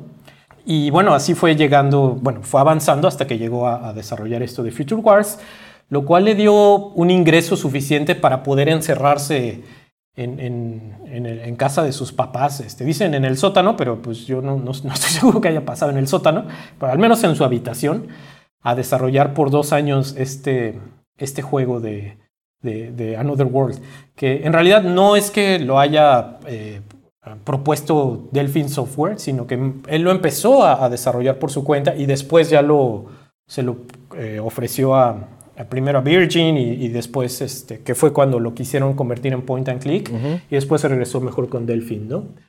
Y que creo que pues, es su juego hasta ahora más conocido de este... Exitoso, conocido y tal vez incluso me atrevería a decir pulido porque es, muy personal, ¿no? Es, un juego que hizo él básicamente en seclusión, porque incluso el, músico, ¿no? Su amigo músico de la escuela le reclama que, que no le mostraba nada, ¿no? Que lo hizo todo a escondidas y que... Y, y, Chahi le responde, bueno, es que pues no estaba listo para presentarlo, ¿no? No es que... Sí, no es que no quisiera, es que es que no, no podía, ¿no? En, su, en su visión. Creo que en esa misma entrevista sí se nota preocupado. Digo, ya están más grandes, ¿no? Y, el, músico sí le dice como, sí temíamos por tu salud en ese momento, como por lo que estabas haciendo. Porque sí parecía que se encerraba y, y dice él, ¿no? Yo pues, trabajaba hasta 17 horas al día haciendo esto. Y dice que le metió, creo que, no, creo que eran 17 meses y llevaba como un tercio del proyecto en algún momento y sí fue como, no, pues necesito sí tal vez necesito ayuda, porque sí se ve muy artesanal también el proceso de todo lo que está haciendo. Y, hay muchísimos temas que dejamos eh, colgando, pero creo que hay un, hay un punto súper importante que vale la pena tal vez tocar en este momento, y es que técnicamente es una maravilla. El juego también se conoce como Out of This World, es un dato que, que, tampoco hemos mencionado, porque cuando lo trajeron a Estados Unidos había una serie que se llamaba Another World, y decidieron ponerle el, título Out of This World para que fuera reconocible. Pero el ejecutable, por ejemplo, de DOS mide 20 kilobytes.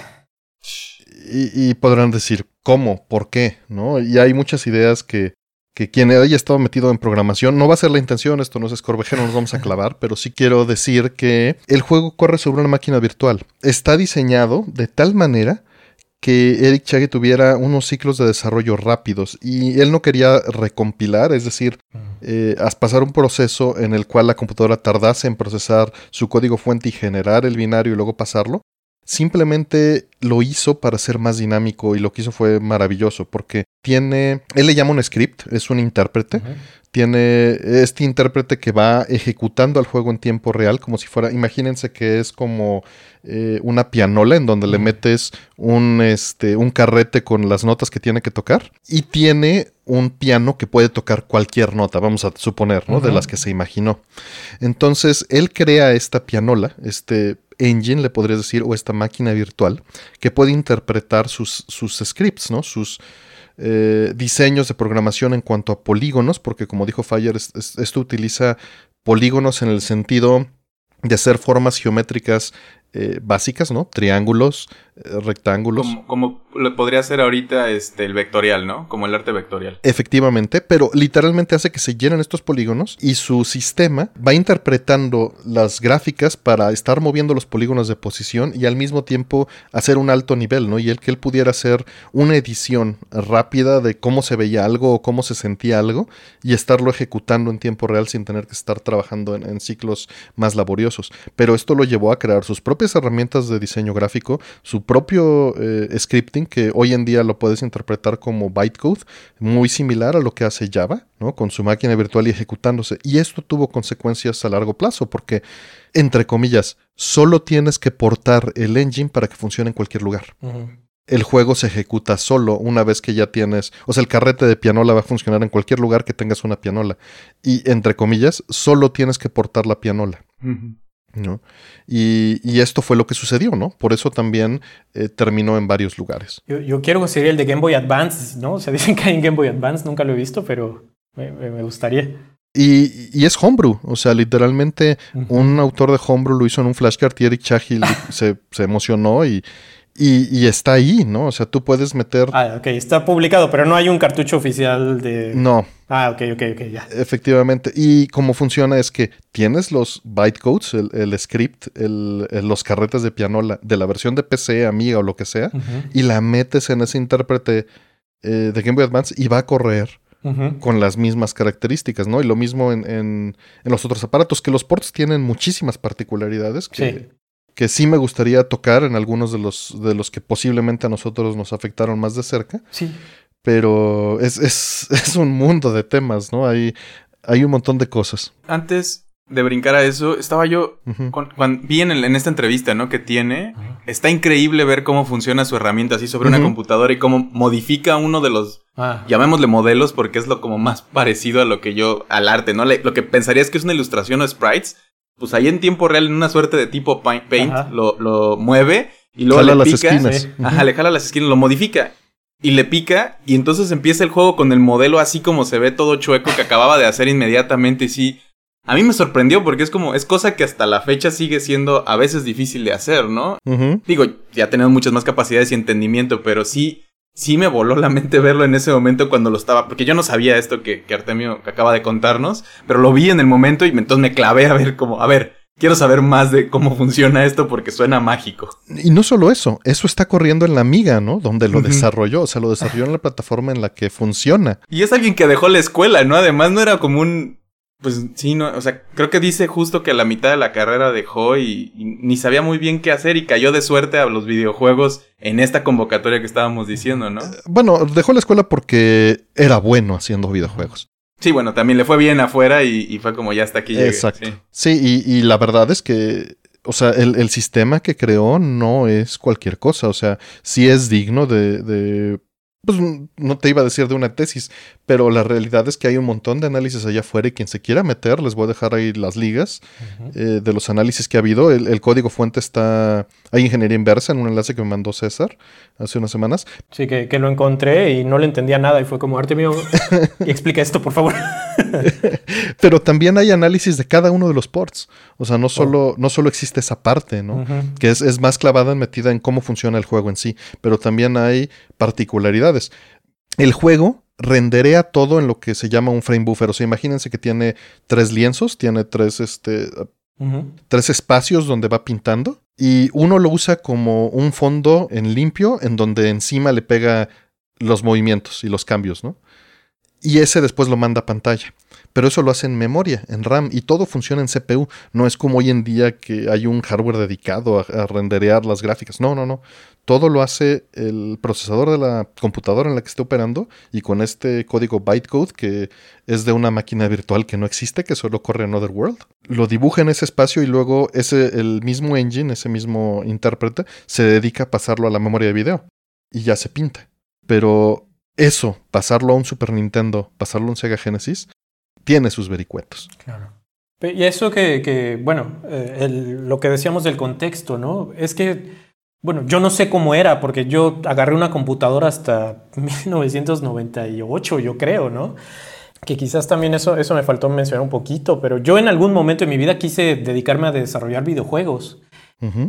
Cuando estás en la prepa y te dicen, ¿qué quieres estudiar? Y dije, les digo, yo era fanático de los videojuegos. Antes de ese episodio feo con Ocarina of Time, yo estaba así obsesionado con los juegos y quería hacer juegos, pero yo no tenía ni idea y lo más que sabía era que había una escuela, la de DigiPen, que veía así en mis revistas Club Nintendo.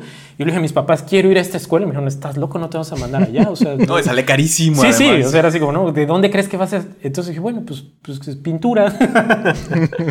no, pero yo, o sea, sí. Y, y, también por eso un poco los dejé, porque pues sí me rompió el corazón de que yo en serio quería hacer juegos. Digo, Ahora lo veo y digo, yo creo que estoy bien donde estoy. O sea, creo que no sé si hubiera sido aguantado el, es otra cosa, ¿no? Es una, necesitas una personalidad, este, yo, yo creo que eh, específica de, para ser programador, ¿no? Y yo, yo me encuentro bien en, en, Pero estás en el lado del arte y no puedes, puedes hacer videojuegos todavía y cada vez es más sencillo que, claro. que no necesites programar. Depende mucho de lo que quieras lograr, ¿no? Pero... Claro.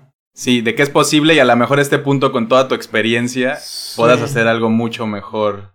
Es, es, es, son cosas muy diferentes. Digo, sé programar HTML y en la escuela nos dieron Delphi y cosas así, pero más bien me quería, todo este punto era a que eh, es muy diferente crecer en ese momento que no sabes que, o sea, si me hubieran dicho estudia ingeniería en sistemas, pues me hubiera metido a estudiar ingeniería en sistemas o algo así, pero yo no sabía cómo se hacían los juegos, o sea, eran cosas que, que se hacían en, en, empresas enormes y a lo que me refiero es que el contexto en el que eh, Shai crece es muy diferente, ¿no?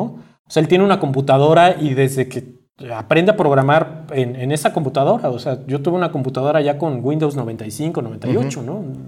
Y es, es, relativo a lo que mencionabas del ambiente y, es, es, muy relevante al tema, porque la época, ¿no? Que es algo que he mencionado en, en otros contextos, era muy distinta. Cuando te vendían una computadora, te vendían una herramienta en la cual tus hijos iban a aprender, ¿no? Iban a tener un futuro. Te vendían un lugar donde podías facilitar tu trabajo, ¿no? Llevar tus finanzas. Y, cuando la recibías, venía con un manual que te decía cómo repararla, cómo darle cierto mantenimiento y cómo programarla. Y estas personas como Chaji crecen en este ambiente en donde no hay esta restricción como hoy en día que te dan el celular y el celular es una caja que te aleja de cómo meterle mano, ¿no? O una computadora actual sino te invitaban a meter mano para que proactivamente fueras parte de, de la comunidad desarrollando software, ¿no? Sí y lo compartieras. Y esto, esto tuvo una influencia muy fuerte en, esta generación. Y, él, estando en, Francia, pues tenía también unas oportunidades muy distintas de las que nosotros tuvimos, ¿no?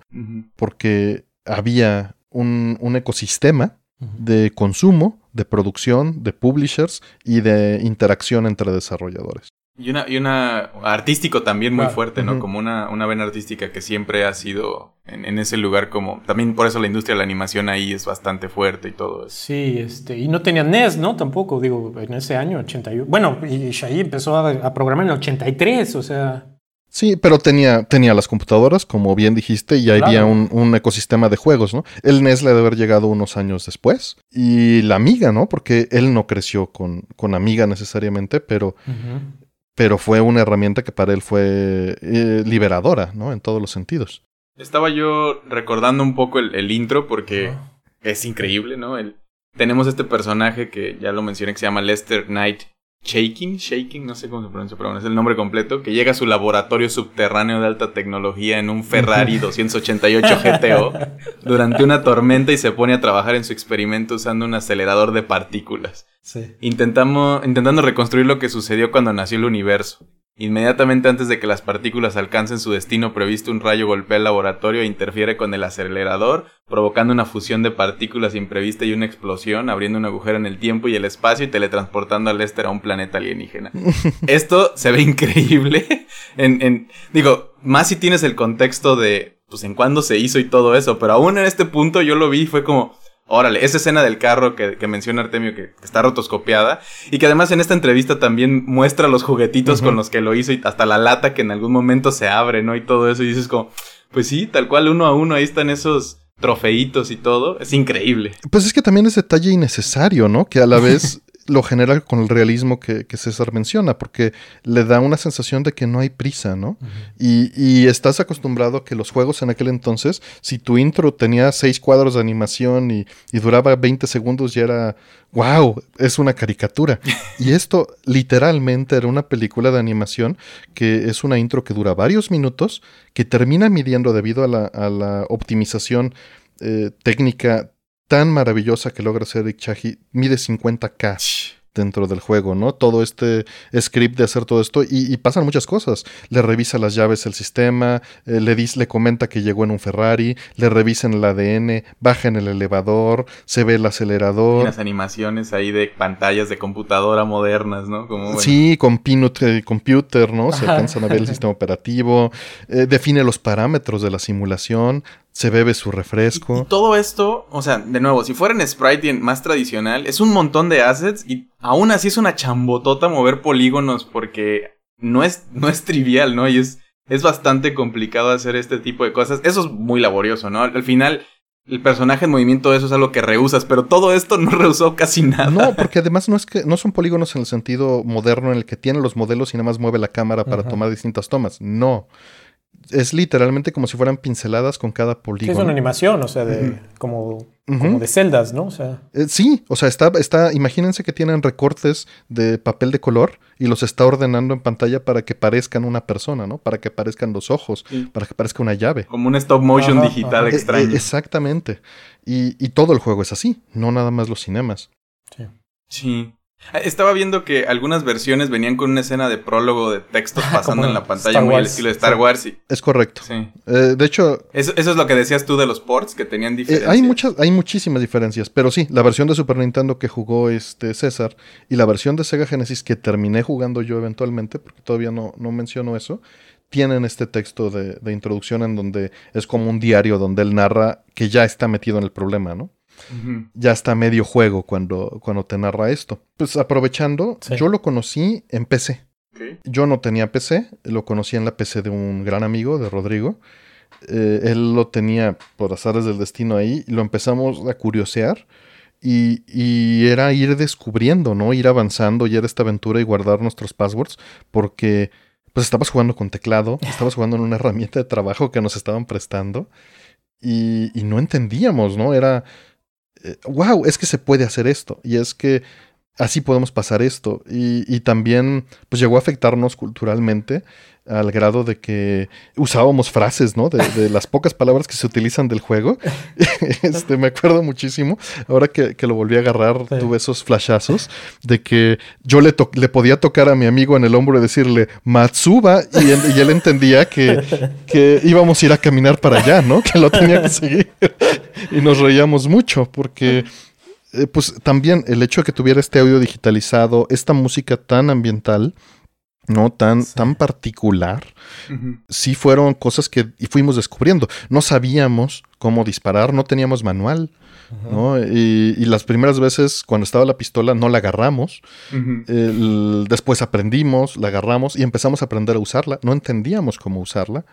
Eh, que tenía distintos modos, ¿no? Eh, que, no voy a decir nada más, eh, pero no lo sabíamos, no lo entendíamos y lo fuimos descubriendo conforme el juego nos lo fue requiriendo porque no había camino, ¿no? Y ese juego en PC lo avancé bastante en esa casa, pero no lo terminamos. Habremos quizá avanzado hasta el tanque, hasta ahí lo dejo. Pero pues un año después, o dos años después de haberlo jugado en la PC, lo conseguí en Sega Genesis ya una copia mía que podía jugar con un control y que no iba a estar en la casa de, otra persona a las 10 de la noche haciendo ruido en la sala, ¿no? Y fue ahí donde eventualmente lo terminé y me parecía maravilloso que mi Sega Genesis pudiera hacer lo mismo, ¿no? Obviamente si lo comparas hoy en día con la versión de Amiga, pues sí tiene un detrimento en, resolución o igual que Super Nintendo, pero la expresión es la misma, no realmente no estás perdiendo nada. Nada en el sentido de todos los elementos necesarios para disfrutar el juego están ahí. Por supuesto, los puedes tener en mejor calidad, pero toda la acción, toda la animación, todos los sound effects, que esta versión que después jugué de Sega Genesis tiene música de Tommy Talarico y hoy en día preferiría que no la tuviera, pero pues le tengo, le tengo un cariño en particular. Pues el mismo Eric Chahi cuenta que cuando se hicieron estos ports, pues él peleó fuertemente, no sé si vieron esa parte. Sí, de, sí, lo del fax. Lo del fax, que, que eh, tenía esta comunicación con fax con la oficina de, de, Estados Unidos y les decía, es que no le cambien la música de la intro. Y le respondían, no, es que sí, queda mejor esta otra, ¿no? Hasta que agarró una hoja de papel y, y quizá la gente por allá afuera no sabe lo que es un fax. Era una máquina que conectabas al teléfono. Había unos aparatos que se llamaban teléfonos que usábamos para hablar de lugar a lugar. No, ya, ya, ya este, las estadísticas de tu canal ya revelaron que, que tu público. Sí, saben. Sí, tu público es grande, es, es ya mayorcito. Ya, ya, es mayorcito, pero tenemos un segmento de un 20% okay. que, que, está abajo de los 25. Ah, bueno, sí. Está. Sí, no, no conocieron el los fax. Que, los chavos que yo traigo. Sí, y, y, y entonces el fax tú metías en una hoja de papel, la básicamente la digitalizaba, tomaba unos samples de, de las partes este, horizontales y las mandaba por línea telefónica y del otro lado otro aparato lo iba imprimiendo línea por línea en pues, baja resolución. Es como si tuvieras contacto wifi a una impresora pero que está en otro país, ¿no? una cosa así. Y de baja resolución y con un escáner blanco y negro de, seis, de 12 colores, ¿no? Pero imagínense que tenían esa conexión entre las dos oficinas y Eric Shahi lo que hizo fue agarrar unas tiras de papel, las pegó con cinta adhesiva hizo un, un, loop, un círculo, y se lo metió al fax para que estuviera mandando eternamente una hoja diciendo no le cambien la música a la intro. Era un ataque de DOS. Ajá, eso, eso. sí. Porque, pues imagínense el estrés, ¿no? Del control de su obra en Delphin Software. Tenía libertad creativa completa. E Interplay, que es esta empresa que, que se generó y que consiguió los derechos de publicarlo en, en, Estados Unidos, junto con Virgin, pues tenían el control como de publisher, ¿no? Y esa fue su, su pelea contra el sistema. Y hay miles de cosas que mencionar ahí de Interplay y del port del Super Nintendo, sí. porque el port de Super Nintendo es particularmente interesante porque es una máquina muchísimo menos poderosa, eh, en el sentido de CPU, porque el juego se hace todo en CPU. Es una máquina que es muy buena en PPU, en hacer las gráficas y en hacer el audio, pero este engine, este, esta pianola de la que estábamos hablando, necesita generar todo en tiempo real cada cuadro y dibujar todo polígono por polígono, pincelada por pincelada. Y, y el juego fue porteado por una chica, ¿no? En Interplay, mm. que, que, se aventó un trabajo brutal. Si algún día tienen la, la oportunidad de, de, ver la información que hizo Rebecca Heyman Berger, pues agarró y empezó a hacer este porte. Dijeron, es que es imposible. Y dijo, no, entonces yo me lo aviento. Y era también este mismo perfil de eh, tengo acceso a la tecnología, es, es, muy buena técnicamente en lo que hace, tiene, ha hecho por lo menos 250 juegos desde hace 40 años en la industria, incluyendo trabajar en Command and Conquer, Meet, Heroes of Might and Magic, ha hecho engines en Ubisoft y, e hizo este port ella sola. Y, y, dice que justamente consiguió un chip Super FX, dijo con esto se debe de poder hacer. Sí. Lo programó en el chip Super FX y llegó el, el, uno de los dueños de Interplay y le dijo, no, mija, está muy caro. Quítale el chip Super FX, ¿no? Pero esto, todo esto lo narra muy, muy jocosa y amenamente. Y su segundo intento dice, bueno, este juego utiliza un frame buffer en el engine interno para estar rendereando y pues necesito más RAM. Le voy a meter RAM al cartucho y logró los 30 cuadros por segundo. Llegó este el dueño y le dijo, mm -mm, muy caro. Tercer intento se aventó. El, el, Super Nintendo puede correr en dos velocidades: a 3.58 MHz o a 2.56. ¿Esto de qué depende? De que la memoria dentro del cartucho, eh, si es de alta velocidad, es más cara. Y la mayoría de los cartuchos usaban memoria más barata y corrían en el Super Nintendo a menos velocidad. Decidió utilizar la memoria más cara, Hizo su demo, funcionaba después de estarse matando en trabajar a hacerlo. Y llegó el dueño y le dijo: mm -mm, Necesitamos ahorrar esos 50 centavos por cartucho de producción, no sale.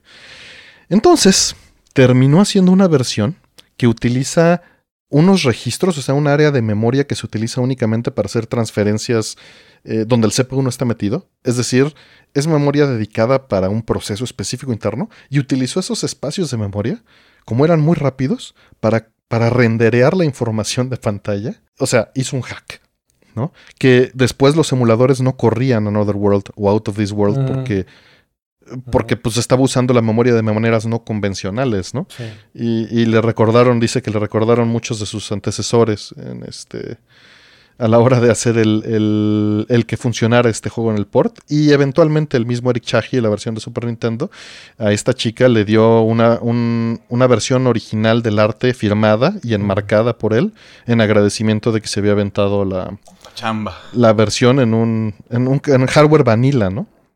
Sí, está cañón. Yo tengo ahí un este. Bueno, un par de datos, ¿no? Como fue muy bien recibido en el momento, vendió más de un millón de copias a través de los noventas. Y creo que la queja más grande que logré ver ahí era que era muy corto, ¿no? Porque el juego, pues, ya lo dijimos un par de veces, no es tan largo. Ah, como anotación, lo tuvo que agrandar para estos ports. Ya, sí. si, si, les interesa, tocamos los temas, pero uh -huh. adelante, Fire. También estaba viendo que por seguridad estas versiones de eh, tenían un, una como un code wheel le llaman como una llantita y una interpretadora uh -huh. uh, este sí, sí. y busqué imágenes online y está bien bien interesante el concepto no que luego también las vendían en el, las vendían en el serial ese tipo de decodificadores no que le pones ciertos símbolos en unas partes y te generan otros. Estas máquinas de papel, ¿no? Computadoras de papel que eran muy comunes en ingeniería y en, y en sistemas.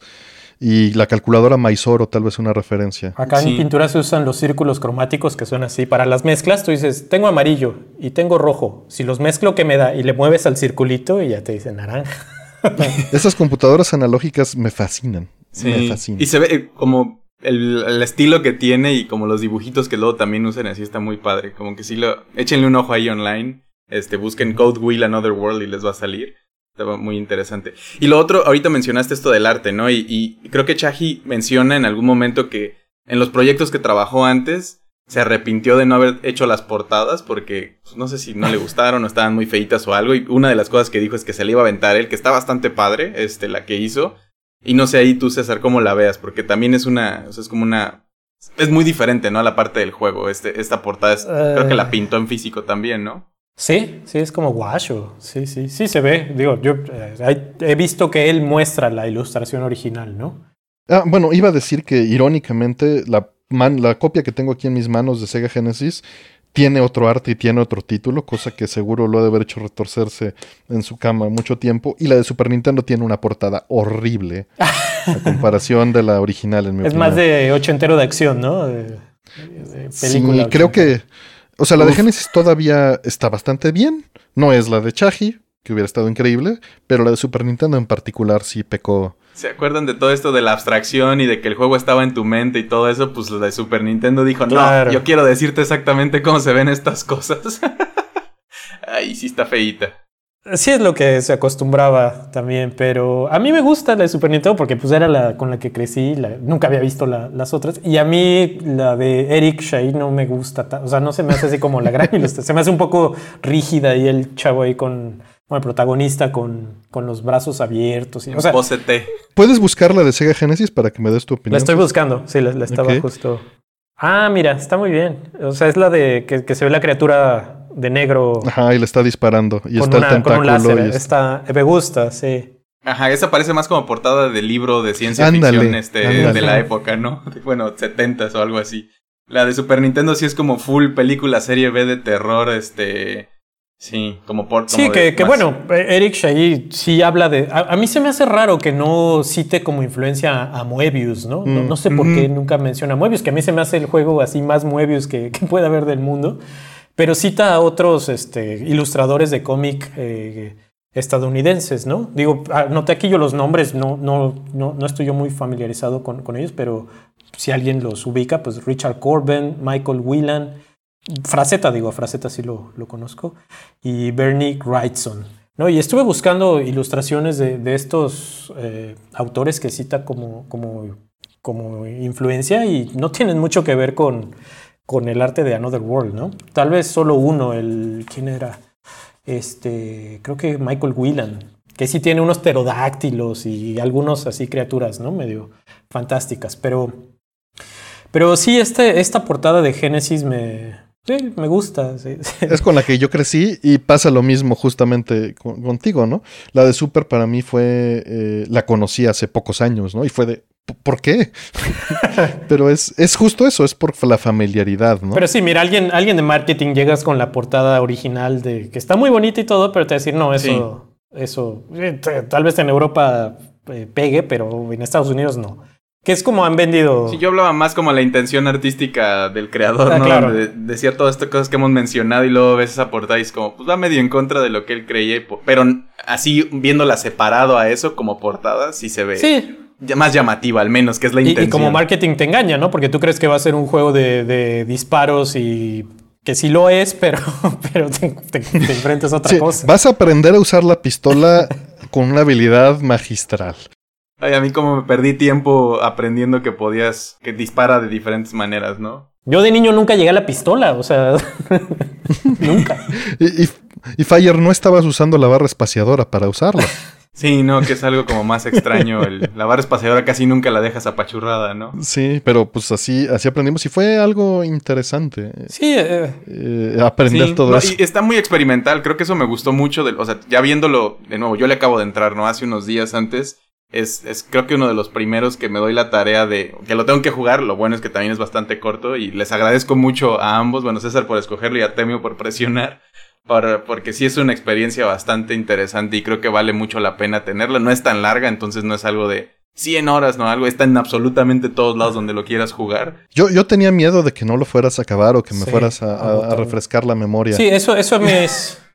No, no, no, está... Ajá. Es frustrante, pero de nuevo, le agradezco mucho que no lo hayan. O sea, que no sea como te lo tienes que echar toda una sentada, porque ahí sí hubiera dicho, ¿sabes qué? Gracias, pero no gracias, ¿no? Como un Mega Man.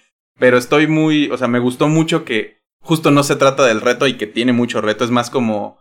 Pues reinterpreta el mundo y. eh, Como, como diseñador, como una persona que le gusta mucho la, la experimentación en los juegos, sí le aprecié mucho todo lo que estaba haciendo. Digo, no sé cómo lo hubiera yo visto en su momento, si me hubiera tocado en, este, en Super Nintendo también de niño o algo. Pero hoy por hoy como que me gustó, lo aprecié y de hecho me hizo voltear a ver muchas cosas parecidas. Este... Porque hay un juego indie en desarrollo que se llama Lunark, que da mucho las vibras de esto. Mm. También está como definido como un cinematic platformer. Y también rotoscopiado en muchas cosas. Ahí sigo al creador en Twitter y tiene como muchas... Está tratando de seguir estos pasos que... Pues Prince of Persia también lo tenía, ¿no? Karateka y esos otros que ya hemos mencionado. Pero sí, creo que es un juego que se sostiene, también lo mencionó Artemio, ¿no? Actualmente, porque la experiencia es la misma y lo que te, nunca te ofreció gráficos, aunque se llama, están interesantes, están muy bien logrados y esa abstracción es muy buena para el juego, pues es la experiencia de jugarlo y estos. Ni siquiera la historia es estar ahí y- e interpretar como toda esa información, porque este juego sí te hace sentir que todo es posible. O sea, que todo, vas a poderle picar casi a cualquier cosa y va a reaccionar a tus inputs, ¿no? Y eso, eso lo hace bien difícil, pero a la vez como muy, muy interesante. Sí, justo a mí me interesaba eso, ¿no? La, la, qué tan, o sea, cómo envejece este juego. Eso yo leía mucho en, en críticas a esta versión de 15 y 20 aniversario, que era muy frustrante, ¿no? Decían, es que era- es muy frustrante y no sé qué. Y yo así de, "Fu- pues, este, si supieran.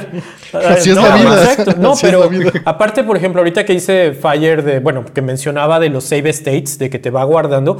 Antes en Maniac Mansion tú eh, usabas el removedor de pintura en una parte equivocada y no te decía que estaba equivocado y tú podías seguir jugando y nadie te avisaba que no ibas a acabarlo, ¿no? Y, o sea, te podías equivocar y no había nada que te decía y ahí seguías y seguías, este, pues eso, y no, no, ibas, no ibas a acabarlo nunca. Tengo, tengo que aceptar que no lo acabé. O sea, sí vi un par de cosas y una de esas es cuando estaba muy frustrado en la cueva, como que hice un chequeo online que pues ya está ahí. Claro, es que es difícil. Y, y justo me di cuenta que, que eso me gusta mucho del juego, esta versión moderna. Bueno, supongo que la del pasado también es que no te deja avanzar si no has hecho, aunque ya había hecho la mitad de las cosas que tenía que hacer, la otra Te lo mitad reseteaba no. si no estaba en el orden Ajá, y cada vez que me mataban regresaba y entonces sí me empecé a quejarme del juego en mi mente, ¿no? Como, ya avancé esto, ¿por qué me haces hacerlo otra vez? Porque además está difícil, es esas partes donde hay duelos de pistolas que es bien difícil Sí. darle bien. Este, o bueno, me tomó muchos intentos entender la técnica.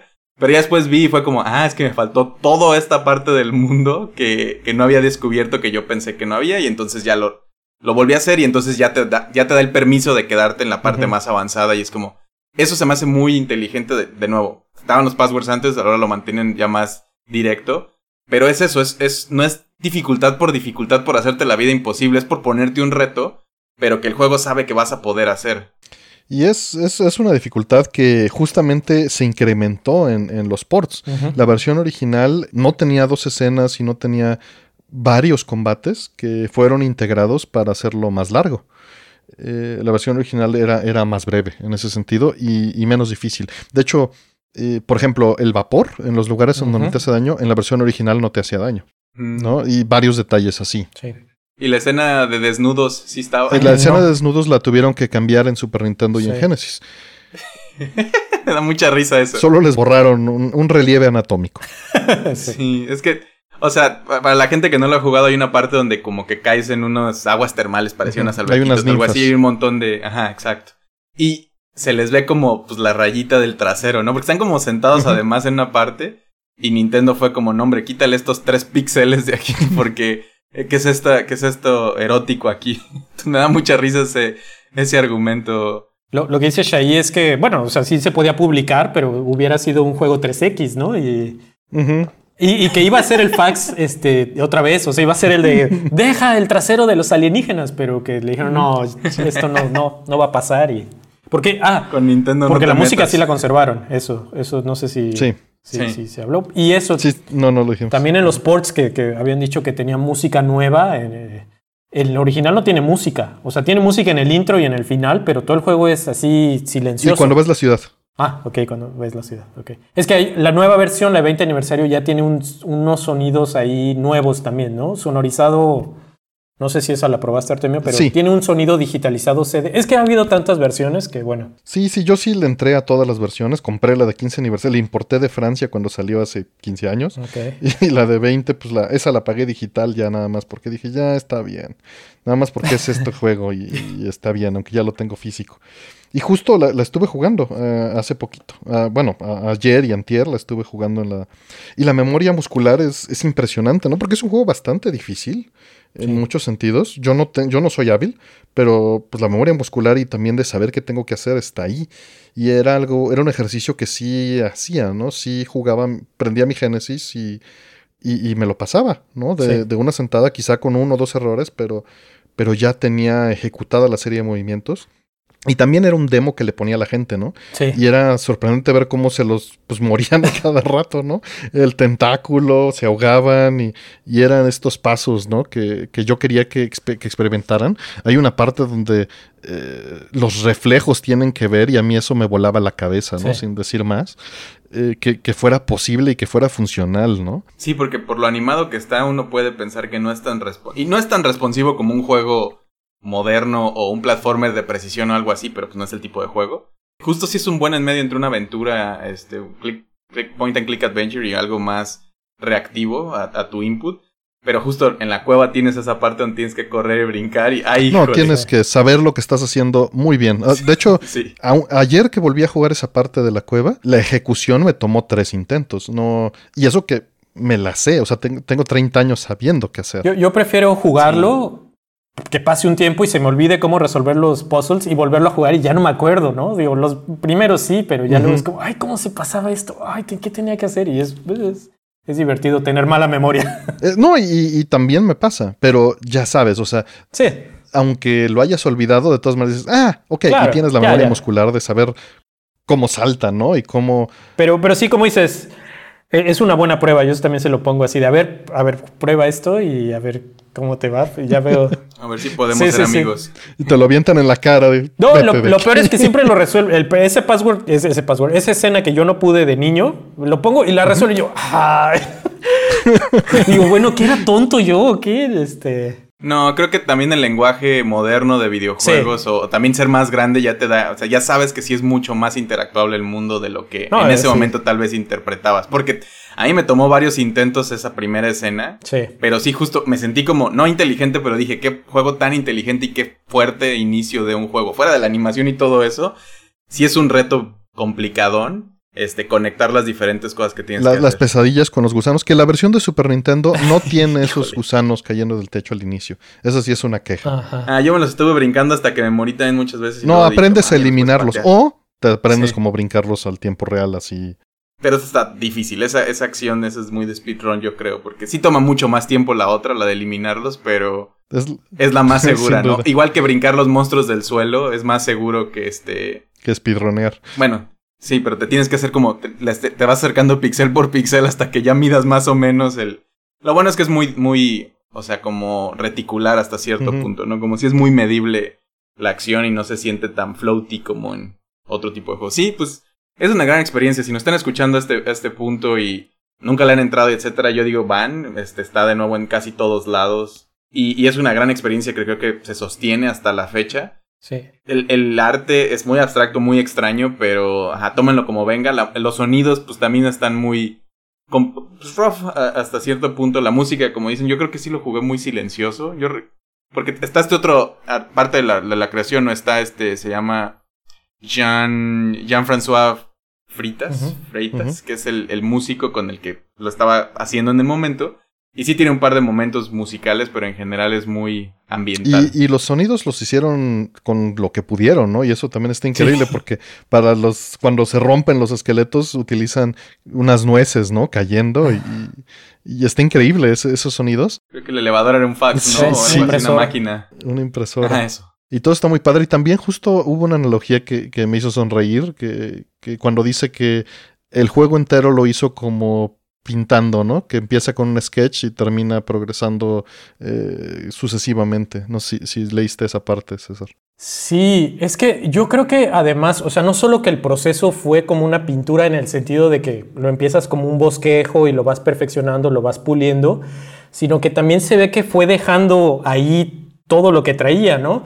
Eh, Por eso, eh, repito, es que lo voy a repetir tantas veces, pero pues es que esto sí es una obra de arte, ¿no? En el sentido de que tú ves al autor ahí expresarse. Él mismo comenta que eh, es- hay una escena al final donde el personaje ya se ve un poco cansado, moribundo.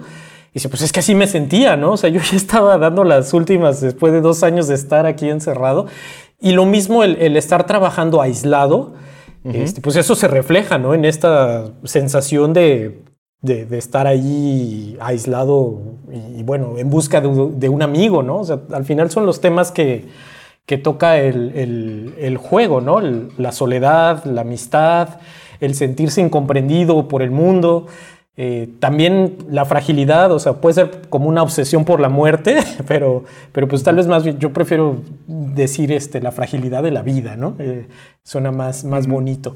Entonces sí, al final, como se hace una pintura, es que es un proceso lento en el que vas este, construyendo capa a capa, capa a capa, y vas dejando, cada capa va dejando una parte de, de cómo te sientes en ese momento, ¿no? Eh, en fin, ahí, va, ahí van quedando, a veces también de forma inconsciente, porque creo que él, él no sé, en realidad su, su eh, intención era hacer un juego de ciencia ficción tipo, bueno, o sea, vio Dragon's Lair, el, el port de Amiga, y dijo, ah, eso se ve padrísimo, quiero hacer algo así, pero de ciencia ficción. Eso es lo que tenía él en mente.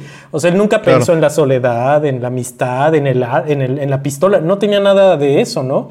Y esas cosas a veces van saliendo, este, porque las traes adentro, la- las traes ahí y, y salen de alguna forma sin, sin pensarlo mucho. En pintura a veces, oye, ¿por qué escogiste este color? Pues quién sabe, no lo pensaste, ¿no? Simplemente salió y ya después a veces te cae el 20 de, ah, pues era por esto, ¿no? Algo, algo que traías ahí atorado, no sé.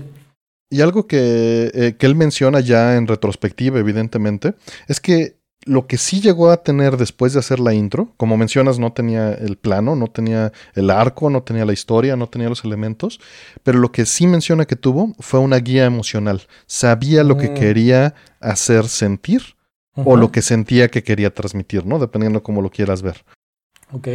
Y eso, Sí. eso dice que, que justamente quería, sabía qué sentimientos quería comunicar a través del juego y que eso le dio una consistencia eh, durante toda la dirección del proyecto. Sí, pues sí, es tener una intención, eso te da claridad a la hora de estar creando, porque si no te puedes este, perder un poco. Ahora, un punto que, no sé si ya nos extendimos muchísimo, pero me gustaría que... eh, Es que este debate de que si los videojuegos son arte, no son arte, este, ah, la pregunta es, pues a quién le importa, ¿no? ¿qué importa que, qué importa que sean arte o, que no sean arte? Y, en realidad, pues yo lo que quiero platicar es que sí es muy importante eh, por, por diferentes puntos. Este, bueno, ¿a quién le interesa primero al autor, no? Que el autor sea reconocido. Digo, eh, no quiero tampoco divagar mucho. Me imagino que el público Artemio está muy familiarizado con, con la historia de los videojuegos y saben lo que pasó con Atari, ¿no? La fundación de Activision, David Crane, que eran estos programadores que pues, en realidad se dieron cuenta que estaban generándole millones de dólares a, Atari y ellos tenían un sueldo pues de ingeniero programador nada más, ¿no? Y ellos empezaron a exigir regalías. Es como, a ver, el juego que más se vendió, o sea, que yo le generé a esta compañía 20 millones de dólares y me estás dando un, un salario de 20 mil anuales, ¿no? Entonces empezaron a exigir regalías. Y bueno, eso es, eso es importante si, si lo, porque lo que decía el, CEO de Atari era, pues es que ustedes son igual de importantes que los de la línea de producción que ensamblan los cartuchos, ¿no? No hay diferencia y pues el salario va a ser el mismo para todos, ¿no? Pero, oye, estos decían, esto es un proceso creativo y estoy inventando estos juegos. Creo que debería tener un poquito más de, sentido o de reconocimiento, ¿no? No, yo iba a decir que a la fecha es algo que todavía se pelea mucho, ¿no? Y, entre más, digo, es muy fácil la discusión cuando pues tienes dos creadores como en este caso, ¿no? Que son los que casi casi materializaron esto. Este, digo, hay un montón de otras partes, en, como dices, en la cadena de distribución y todo eso, pero en la creación de, del proyecto en ese punto. Pero ahora que tenemos estas empresas con cientos de personas y todo eso y que se le acredita luego a un par nada más y todo eso, son discusiones que van evolucionando, creciendo, al menos ahora hay un reconocimiento sigue sin ser al nivel del cine tal vez, como en, en cuanto a escritores, directores, creadores, este, etcétera. Pero se va llegando ahí, ¿no? Y cada vez la gente le pone más atención también y, pues, va mejorando. Sí, sí, es un reconocimiento pues al autor que crea esto. Otra parte sería el aspecto legal, o sea, los aspectos legales de, de, de los, del arte. El arte funciona en unas cosas, bueno, como es un bien cultural muy apreciado por... Es que también eso, no quiero que el arte suena, suene a, ay, las cosas que están ahí guardadas en los museos y que son aburridas, ¿no? O sea, el arte es algo que, que usamos todos los días, con, con lo cual interactuamos, ¿no? música, películas, este, libros, vamos, o sea, el arte es algo que, pues, que, que, que es parte esencial de nosotros. Entonces, también legalmente hay por ahí algunas cosas que, que son importantes. Por ejemplo, libertad de expresión eh, no sé, algún, en Alemania el uso de ciertos símbolos está prohibido, a menos que sea arte. ¿no? O sea, si tú estás haciendo arte, puedes representar ciertas otras cosas que están prohibidas este, representar. Eh, en fin, o sea. O criticar algo, ¿no? Con más fuerza. Exacto. Este, desde un punto de vista artístico, este, más que Sí, como en prensa o algo así. Sí, bueno, eh, eh, claro, también está la libertad de prensa, pero, pero acá el arte te da, eh, sí, te da otras libertades porque la gente entiende, ese, todo este rollo, pues digo, no es, la no es el momento para esta discusión, pero todo esto de la censura, la violencia, la prohibición de los videojuegos, todo esto que se ha intentado hacer, este, a la hora que dices, pero es que esto es una, son expresiones artísticas, ya no se van a poder meter con eso, ¿no? O sea este, no vas a poder censurarlas porque, porque hay un, bueno, o sea, legalmente se protege la, expresión porque como humanos debes tener la capacidad de poder reflexionar sobre ciertos temas. Y, y, justo el arte es lo que te permite, te da un espacio para que hables digo, no, no quiero, temas muy escabrosos, por, por decir de, alguna forma. O sea, no quiero aquí que desmoneticen Artemio por andar diciendo palabras que, que, luego, luego aquí cacha el, el, algoritmo. Pero vamos, hay temas muy escabrosos de los cuales el arte puede abordar y tratar, porque es una cosa que hace serio, ¿no? O sea, que que vamos, sí, es, Eleva la discusión. Exacto, exacto, porque sí lo estás haciendo de esa forma y, y, no es nada más así por, por, hacerlo por, por, un chiste. Y creo que la evolución ha sido muy interesante, ¿no? De, digo, en ese entonces también existía la, la, dualidad, pero en algún momento se pensó en los videojuegos como este juguete para niños y esta pelea del arte también es un poquito por darles espacio donde no nada más es entretenimiento o un juguete, sino que es algo que puede ser una expresión que de repente juegos enormes tiran cuando dicen mis juegos de disparos no son políticos y es como, pues estás matando gente de este tipo y con estos argumentos no puedes esconderte en, etcétera, ¿no? Como todas estas otras discusiones. Que acaba de pasar, ¿no? Sí. Sí, exacto. Sí, acaba de pasar. Pero también está, hay otro problema, ¿no? Que en nuestra educación, por lo menos cuando nosotros éramos eh, más, más, bueno, cuando éramos niños, eh, el arte eh, no se trataba tal vez con la soltura que se trata hoy en día y se separaba de los grandes artes y pues si no es, si no es una obra griega, ¿no? Este, no es arte, ¿no? Sí. Arte con A mayúscula. Sí. Ajá. Y esa distinción creo que también nos pegó mientras crecimos con los juegos, ¿no? Claro. otro punto, este, subvenciones. O sea, el arte está subvencionado porque no siempre es exitosamente comercial o eh, comercialmente exitoso. Que los juegos pueden serlo. Y bueno, hay, ejemplos, ¿no? De, por ejemplo, el de Fez, ¿no? ¿Cómo se llama? Phil Fish, ¿no? Que, que, él estuvo trabajando muchos años con, con, una beca del gobierno canadiense. En Francia, en Estados Unidos hay becas. En México hay también becas de apoyo a, las artes. O sea, si alguien va a escribir una novela, ¿de dónde sacas dinero para escribir una novela, ¿no? Para pintar 30 cuadros, etcétera. Entonces hay becas. Y sería importante también que se pudiera hacer juegos, ¿no? Al momento en que reconoces el videojuego como una forma artística, es como, a ver, yo tengo un proyecto que quiero expresar esto y mi medio es un videojuego, bueno, pues puedes tener una beca donde puedas trabajar eh, fuera del sistema, digamos, y, es, que eso es lo que te da esa, esa libertad, o sea, justo no estar dentro del sistema, porque el sistema pues te va a decir, no, pues a ver, haz esto porque queremos, presiona, ¿no? A que sea comercialmente viable, y pues ya no te puedes expresar, y si no, bueno, ¿de dónde vas a tener dinero para, digo, todo esto del indie, de los índices, este, pues nos lo pagamos nosotros mismos, ¿no? Y, creo que sí hay una cosa ahí medio interesante ahorita que lo mencionas de las becas con respecto al Fonca para la creación de cierto tipo de software. Pero creo que la conexión con videojuego no es tan evidente, ¿no? Creo que en alguna cosa entre líneas podrías meter un videojuego de cierto tipo como una expresión tecnológica artística, pero no es, no existe el renglón de videojuegos como, como esa opción, ¿no? Y justo eso que dices es, es el argumento, ¿no? Que al, ser elevados a esta posición, de cierta manera se abren otros espacios para la creación donde no solo tengan que ser un producto de entretenimiento un producto de este económico, este, un consumible, sino pueden ser una expresión artística de ciertas personas y eso también es Sí, es algo muy interesante. Sí, que no está nada peleado, porque pintura, la pintura es de los objetos más caros que hay en el mundo. O sea, no cuesta nada hacerla y se vende muy, muy, muy caro por lo que es. Este, entonces, eh, tampoco es que, que por hacer pintura te vayas a morir de hambre, ¿no? O, no haya dinero en eso. O te den una beca para hacer y después no la vendas, o sea, al final. No, es que no, no choca con eso, ¿no? Y por ahí mencionaste la palabra entretenimiento. También por ahí va un, punto importante, porque casi todo el arte es entretenido. Ahora, a la gente le entretienen diferentes cosas, ¿no? Pero si uno piensa en Shakespeare, pues era el, teatro del pueblo de, esa época, ¿no? Eh, Cervantes este lenguaje, eso, lo aprendí con Bully Magnets, este, este lenguaje tan, que parece tan eh, elegante y tan eh, floreado, no sé cómo, cómo decirlo, pues en realidad era porque era el slang del tiempo, ¿no? o sea, era así, ajá, o sea, eran novelas que la gente usaba para entretenerse y ahora trascienden a lo mismo las esculturas, las pinturas del Renacimiento, pues estaban en las iglesias y era el catecismo de esa época, ¿no?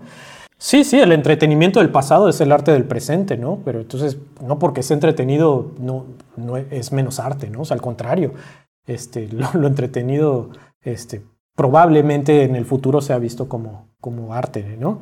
y, por último, que, bueno, este punto es, es importante también, eh, la preservación, o sea, el arte se, se invierte mucho, mucho dinero en preservarlo, ¿no? En, en tener espacios, en mostrarlo, en, conservarlo en buen estado y también a que el público eh, lo pueda apreciar.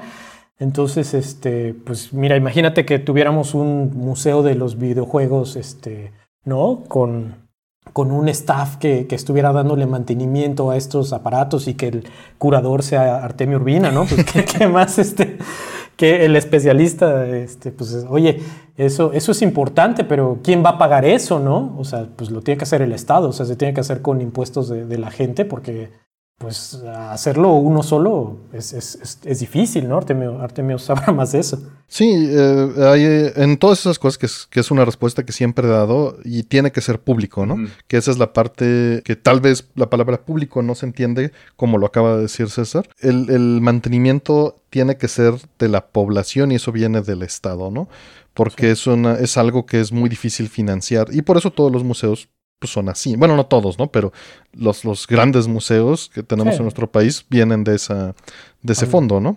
A menos que seas Slim o el de Jumex, ¿no? O sea, y tengas dinero para hacer un museo, pero pero si no, pues sí. Y de todas maneras hay apoyos, ¿no? Porque esos pues tienen ciertas deducciones, evidentemente, ¿no? Sí, claro, claro.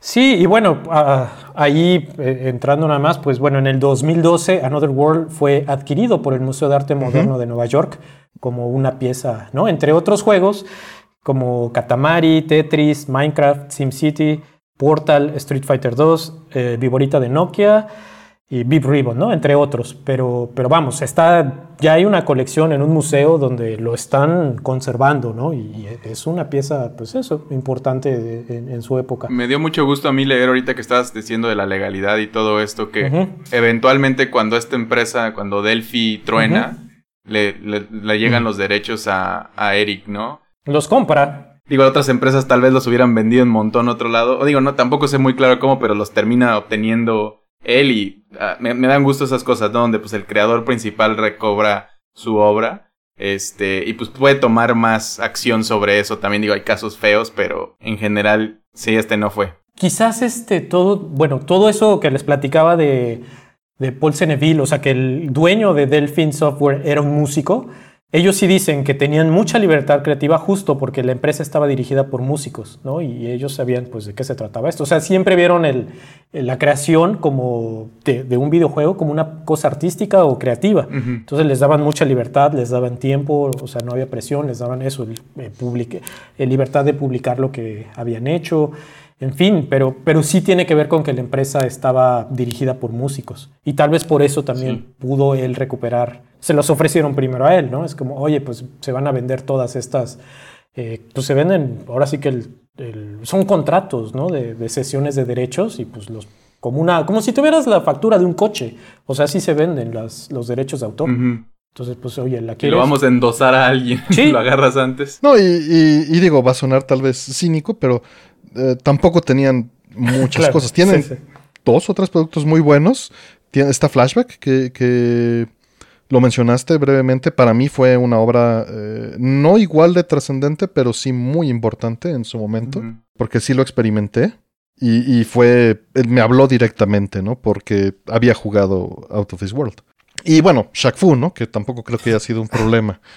Pero efectivamente la empresa tronó y, desapareció, ¿no? O sea, realmente se desvaneció, siendo que había sido, tenía un control creativo tan fuerte con, con Virgin, con Interplay, eh, a la hora de decidir que los sports tenían que correr a ciertos cuadros, tenían que mantener estos estándares de calidad, y, le daban esa libertad a, a Eric Chahi, y eventualmente cómo se desvanece, ¿no? De la misma manera con lo que decías de la fragilidad, cómo desaparece una empresa que había logrado este nivel internacional de reconocimiento. Sí, luego hay, compañías que hacen cosas increíbles, ¿no? Y uno piensa que van a durar para siempre y así de repente ya viéndolo de atrás es como, ah, mira, desaparecieron, ¿no?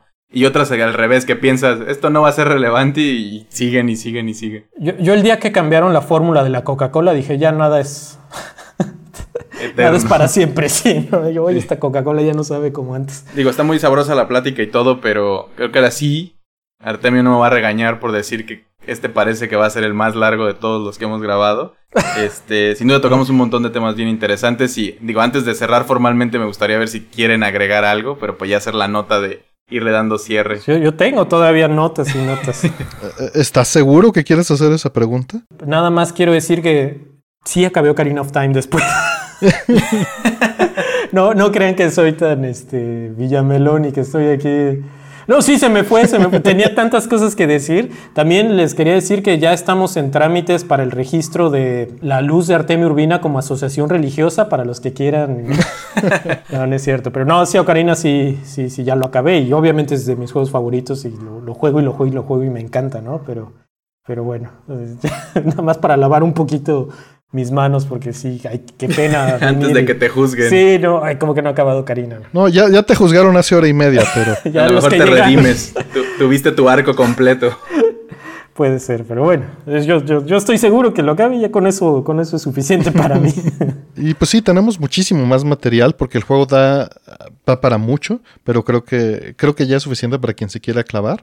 Eh, hubo más ports, estuvo el de Sega CD, estuvo el de 3DO. El de 3DO yo lo compré muy ilusionado porque iba a ser la versión definitiva antes de que salieran estas de aniversario.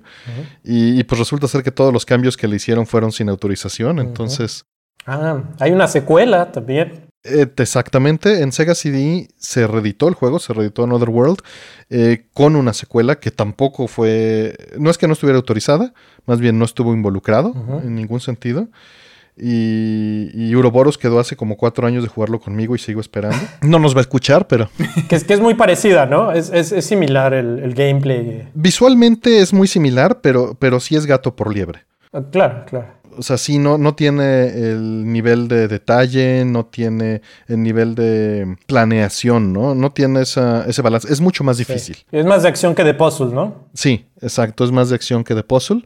Y bueno, es una secuela directa, continúa en el momento en el que esto en el que termina el primero y es la única secuela que existe del juego y bueno, pues tenían los derechos, la publicaron y, pues ahí está, ¿no? Si alguien la quiere experimentar. Y, que cuenta también un poco de historia como flashback, ¿no? Así como precuela de, del amigo alien, dónde andaba, qué estaba haciendo. ¿Qué pasó antes de, que sucediera en Other World? Y también cabe resaltar que, aunque es la versión de Genesis porteada a Sega CD, corre en más alta resolución. Y la música toda la rehizo este, Freitas en, CD. Y esta versión de, CD es la que se utilizó de la música para los remakes. Entonces tuvo algo de, relevancia, ¿no? Sí. E, eventualmente. La, de Super Nintendo a mí me gusta la música, igual porque fue con la que crecí, que es el músico que después hizo Los Vikings, la música de Los Vikings. No me acuerdo el nombre, pero los que son fans, porque hay, o sea, yo, a mí me gusta el juego y sí soy fan, pero hay unos fans de Another World que se saben más datos que nosotros, ¿no? Todavía. no, por supuesto. Hay, miles de datos que dar, muchísima trivia, pero eso, eso no cabe. Está, lo dejamos en el, en el borde que no pudimos copiar. Sí. Pues antes de cerrar, igual César, si quieres comentarnos eh, en qué andas, dónde te puede seguir la gente, qué estás haciendo, etcétera. Pues si buscan en Google mi nombre, César Córdoba, ahí les va a salir de todo. Mi página, este, mi canal de YouTube, tengo un canal de YouTube que también, pues, y obviamente influencia de, de Atomics Live. O sea, les digo que yo soy muy clavado en esto, no, no, sé, pero yo quería hacer mi, mi, canal de videojuegos, así de... Y en serio, y hasta hice un par de grabaciones de, de jugando Mother, Earthbound, así. Y después dije, oye, si lo hago de pintura mejor, creo que sé más de pintura que de juegos. Entonces, bueno, ahí está mi canal para los que quieran. Si alguien quiere aprender a pintar, a dibujar, pues ahí hay tutoriales, ¿no? Desde qué materiales comprar, cómo se usan, eh, un curso de, pintura, de cómo empezar, cómo mezclar los colores, etc. Y algunos otros videos sobre apreciación artística. Eh, me enfoco obviamente en pintura, pero cómo, cómo ir a un museo y poder ver los cuadros, ¿no? Sin, sin quedar así como de, ah, pues estos cuadros este, son cosas viejas y y parecen interesantes, pero pues me quedo con lo que me dice el audioguía, ¿no? De este cuadro lo pintó eh, Diego Velázquez en 1600 y tantos y representa a un pastorcito. Pues eso no, vamos, o sea, aprender a, ver las cosas que, hacen a la pintura, ¿no? El color, la pincelada, la composición, la luz, en fin, eso, eso es cómo se aprecia una pintura. Entonces, a los que estén interesados también, pues son temas que abordo en mi canal.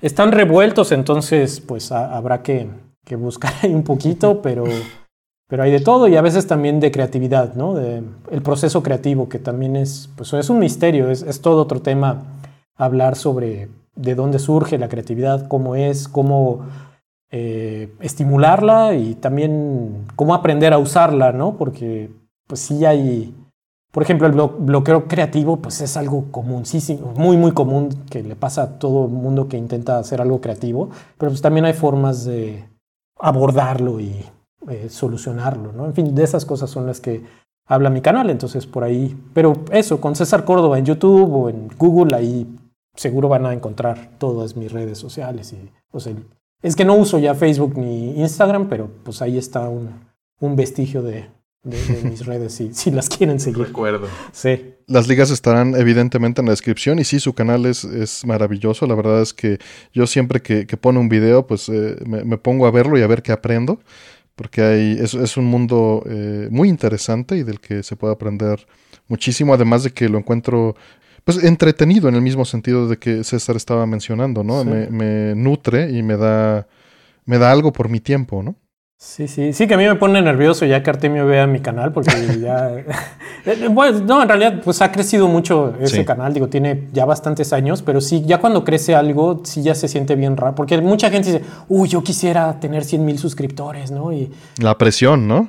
no, es horrible, porque ya todo, uno dice, ¿qué tal que digo una tontería, ¿no? Y, o que me equivoco, o cual- no sé, o sea, sí es una presión que no, no, no, digo, no, obviamente no piensas en eso cuando lo haces porque si no te bloqueas, Exacto. pero, pero sí, este, puede ser, este, un poquito incómodo de repente. Sí, lo mejor es que no lo pienses y hagas lo que quieres compartir, ¿no? Me imagino que así es como operas, porque así se siente y eso, eso me gusta. Sí, pero inevitablemente lo piensas, ay, híjole, ¿qué tal que? Y ya, pues dices, no, no, no, no importa. Y, y sí, y luego, luego, si te equivocas, inmediata, a los dos segundos ya llega alguien a decirte, no, estás pero bien menso. este". Contamos con el internet para hacer eso, ¿no? Siempre. yo he aprendido, yo he aprendido muchísimo, muchísimo, muchísimo de, de que yo creo que sé algo y, y lo intento enseñar y me llega gente y me dice, oye, pero esto también puede ser así y, y dices, ah, mira, claro. ¿no? en fin, yo, yo aprendo más haciendo el YouTube que, que enseñar realmente, ¿no? No, te entiendo, te entiendo. Esa es una lección, ¿no? Importante que dicen que para aprender algo mejor a veces es bueno Sí, enseñarlo. Sí, sí, sí, sí, definitivamente. Y equivocarte, ¿no? También es parte de... de- sí, yo, yo he crecido muchísimo a partir de, de eso. Es, es un buen ejercicio para cualquier persona, publicar lo que hacen, ¿no? Este, Sí, todos empezamos en, en puntos, o sea, como hicimos cosas feas en el pasado y todo es una evolución constante, pero siempre es bueno ponerle otros ojos porque jamás salen obras perfectas sí, no. a la primera, ¿no? Y es algo que, que vemos constantemente hasta en los juegos también, ¿no? Y la manera en la que se abordan y hablamos de eso, es, es raro que sea un proceso de, ay, sí, se me ocurrió y así salió perfecto y soy un genio, ¿no? Es, todo es un proceso iterativo. Y pues van a ver en la portada de este capítulo, ¿no? Que se la aventó César también y quedó increíble. Este, normalmente DC, Ali, es el que se hace, ha hecho todas las otras portadas. Bueno, tenemos un par de invitados extra que también han, han hecho diferentes y nos ayuda a ensamblar este modelito, pero la, la portada de este episodio en, en el capítulo de YouTube o si lo ven en redes sociales va a ser por el buen César. Sí, pues Sí, cuando, cuando César nos dijo, yo dije, wow, no, no lo esperaba, la verdad, y pues te agradezco mucho. No. Seguro, este, ahora ya que lo pudieron apreciar, pues van a ver ahí este, el trabajo que, que hace y vean su canal, ¿no? Evidentemente. No, este, yo, yo evidentemente desde que eh, eh, escuchaba ScoreBG, yo siempre dije, no, yo quiero hacer fan art de ScoreBG, así ilustraciones de Pokémon para, para ilustrar los episodios. Pero pues luego vi, no sé quién los hace, Asher. Asher, Eh, Asher lo hace. Ajá, dije, no, pues ya lo, lo hacen bien. Y en, y en realidad pues tengo también muchas actividades que digo, ¿para qué me comprometo en algo que, que les voy a quedar mal, no? O sea, voy a hacer una y luego ya no, entonces... Pero sí, siempre hab- había sido mi sueño este, aparecer en, en- en portada de, de algo de, de Artemio. Y digo, ya no lo mencioné, pero también estuve por ahí colaborando en lo de cuando hicieron la locura esta de, de indexar todas las canciones de ScoreBG. Pues es que en serio, yo sí me echaba tres episodios diario y fue como, ay, vamos a poner los, los nombres de las rolas, ¿no? No, nos ayudaste un montón. Dije, eso yo lo hago todos. Dije, "Te- ahorita lo hago sentado, pues y todos los días escucho esto. No, muchísimas gracias. Muchísimas gracias, porque sí, Sí, sí, sí, nos sí. ayudó un montonal eso. sí, estuvo padre, estuvo padre ese. Y en un ratito se, se logró, o sea, se le echó un montón y, y, y- y sí, ahora es muy práctico porque también yo digo, quiero escuchar de este juego y, y wow, es, es... Pues muchas gracias a los que llegaron hasta acá. Es, lo habían estado diciendo varias veces que qué bueno que le estamos dando más, a ver si es cierto. Quiero ver que las métricas nos, nos lleven a, a ver que sí lo vieron, escucharon todo. Y pues ya saben, si lo están escuchando en alguna plataforma donde puedan dejar comentarios, lo agradecemos siempre mucho y nos da mucho gusto leerlos. Este, también si pueden dejar reviews o todo eso en cosas como Apple Podcast, que también, digo, ha habido un, hay un medio hipo le ha dado a esa plataforma, pero estamos, no sé si ya se resolvió este punto, pero si no, eventualmente es algo ahí de, de cómo manejamos nuestras redes y donde pueden encontrar todo siempre es en anchor.fm diagonal vida entre bits. Ahí es donde pueden encontrar todos los podcasts y está el canal de YouTube, dependiendo de donde lo escuchen y su plataforma de confianza. También lo pueden compartir en cualquier red. Este, y apreciamos mucho. eh, es algo que no hemos hecho mucho, pero pues las portadas de nuevo, la mayoría las ha hecho este DC Muchas Ali. gracias. El, el intro se lo echó Brian Cubría. Este, el logo original lo hizo Juan Pablo, que ya los hemos tenido como invitados. Esta portada de este capítulo en particular es de César. Y pues Artemio está en la producción y en, en hacer que esto se escuche y llegue a todos bien. Entonces, pues eso es un trabajo colaborativo y nos han ayudado mucho la gente. Y pues hay que reiterarlo, ¿no? Cada vez. Gracias. Eh, Artemio, redes. Pues muchas gracias a todos. y muchas gracias, César, en verdad, eh, por dedicarnos el tiempo.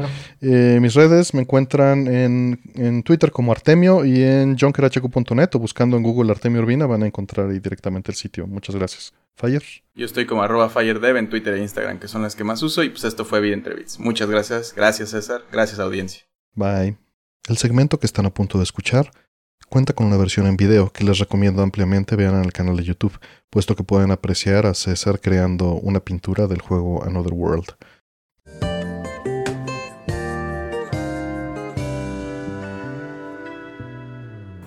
Hola, me alegro que me acompañen. Hoy haremos un pequeño cuadro fantástico. Creo que lo disfrutarán tanto como yo. Empezamos con un poco de azul ftalo. Me gusta el azul ftalo. Es un azul muy muy bonito. Es un cielo hermoso usando este espléndido color. Trabajen a todo lo largo del lienzo y después maticen hacia abajo para que se vuelva más claro hacia el horizonte. Es una buena forma de hacer un cielo muy efectivo. Ahora tomo una tapa y presiono sobre el lienzo. Esta es una forma muy fácil de hacer un círculo perfecto. Quizás este paisaje no sea de la Tierra. Vamos a darle a nuestra luna una amiga para que pueda conversar. Matizamos el color para suavizar la forma. ¿Saben qué vamos a hacer? Usaremos azul ftalo y rojo carmesí. Pongamos también un toquecito de blanco titanio para ver qué nos resulta. Deseo obtener un color lavanda claro. Miren su cuadro y decidan dónde creen que las cosas deben vivir y pónganlas. Tal vez allá a lo lejos haya algunas formaciones rocosas. Viven justo en la punta de nuestro pincel.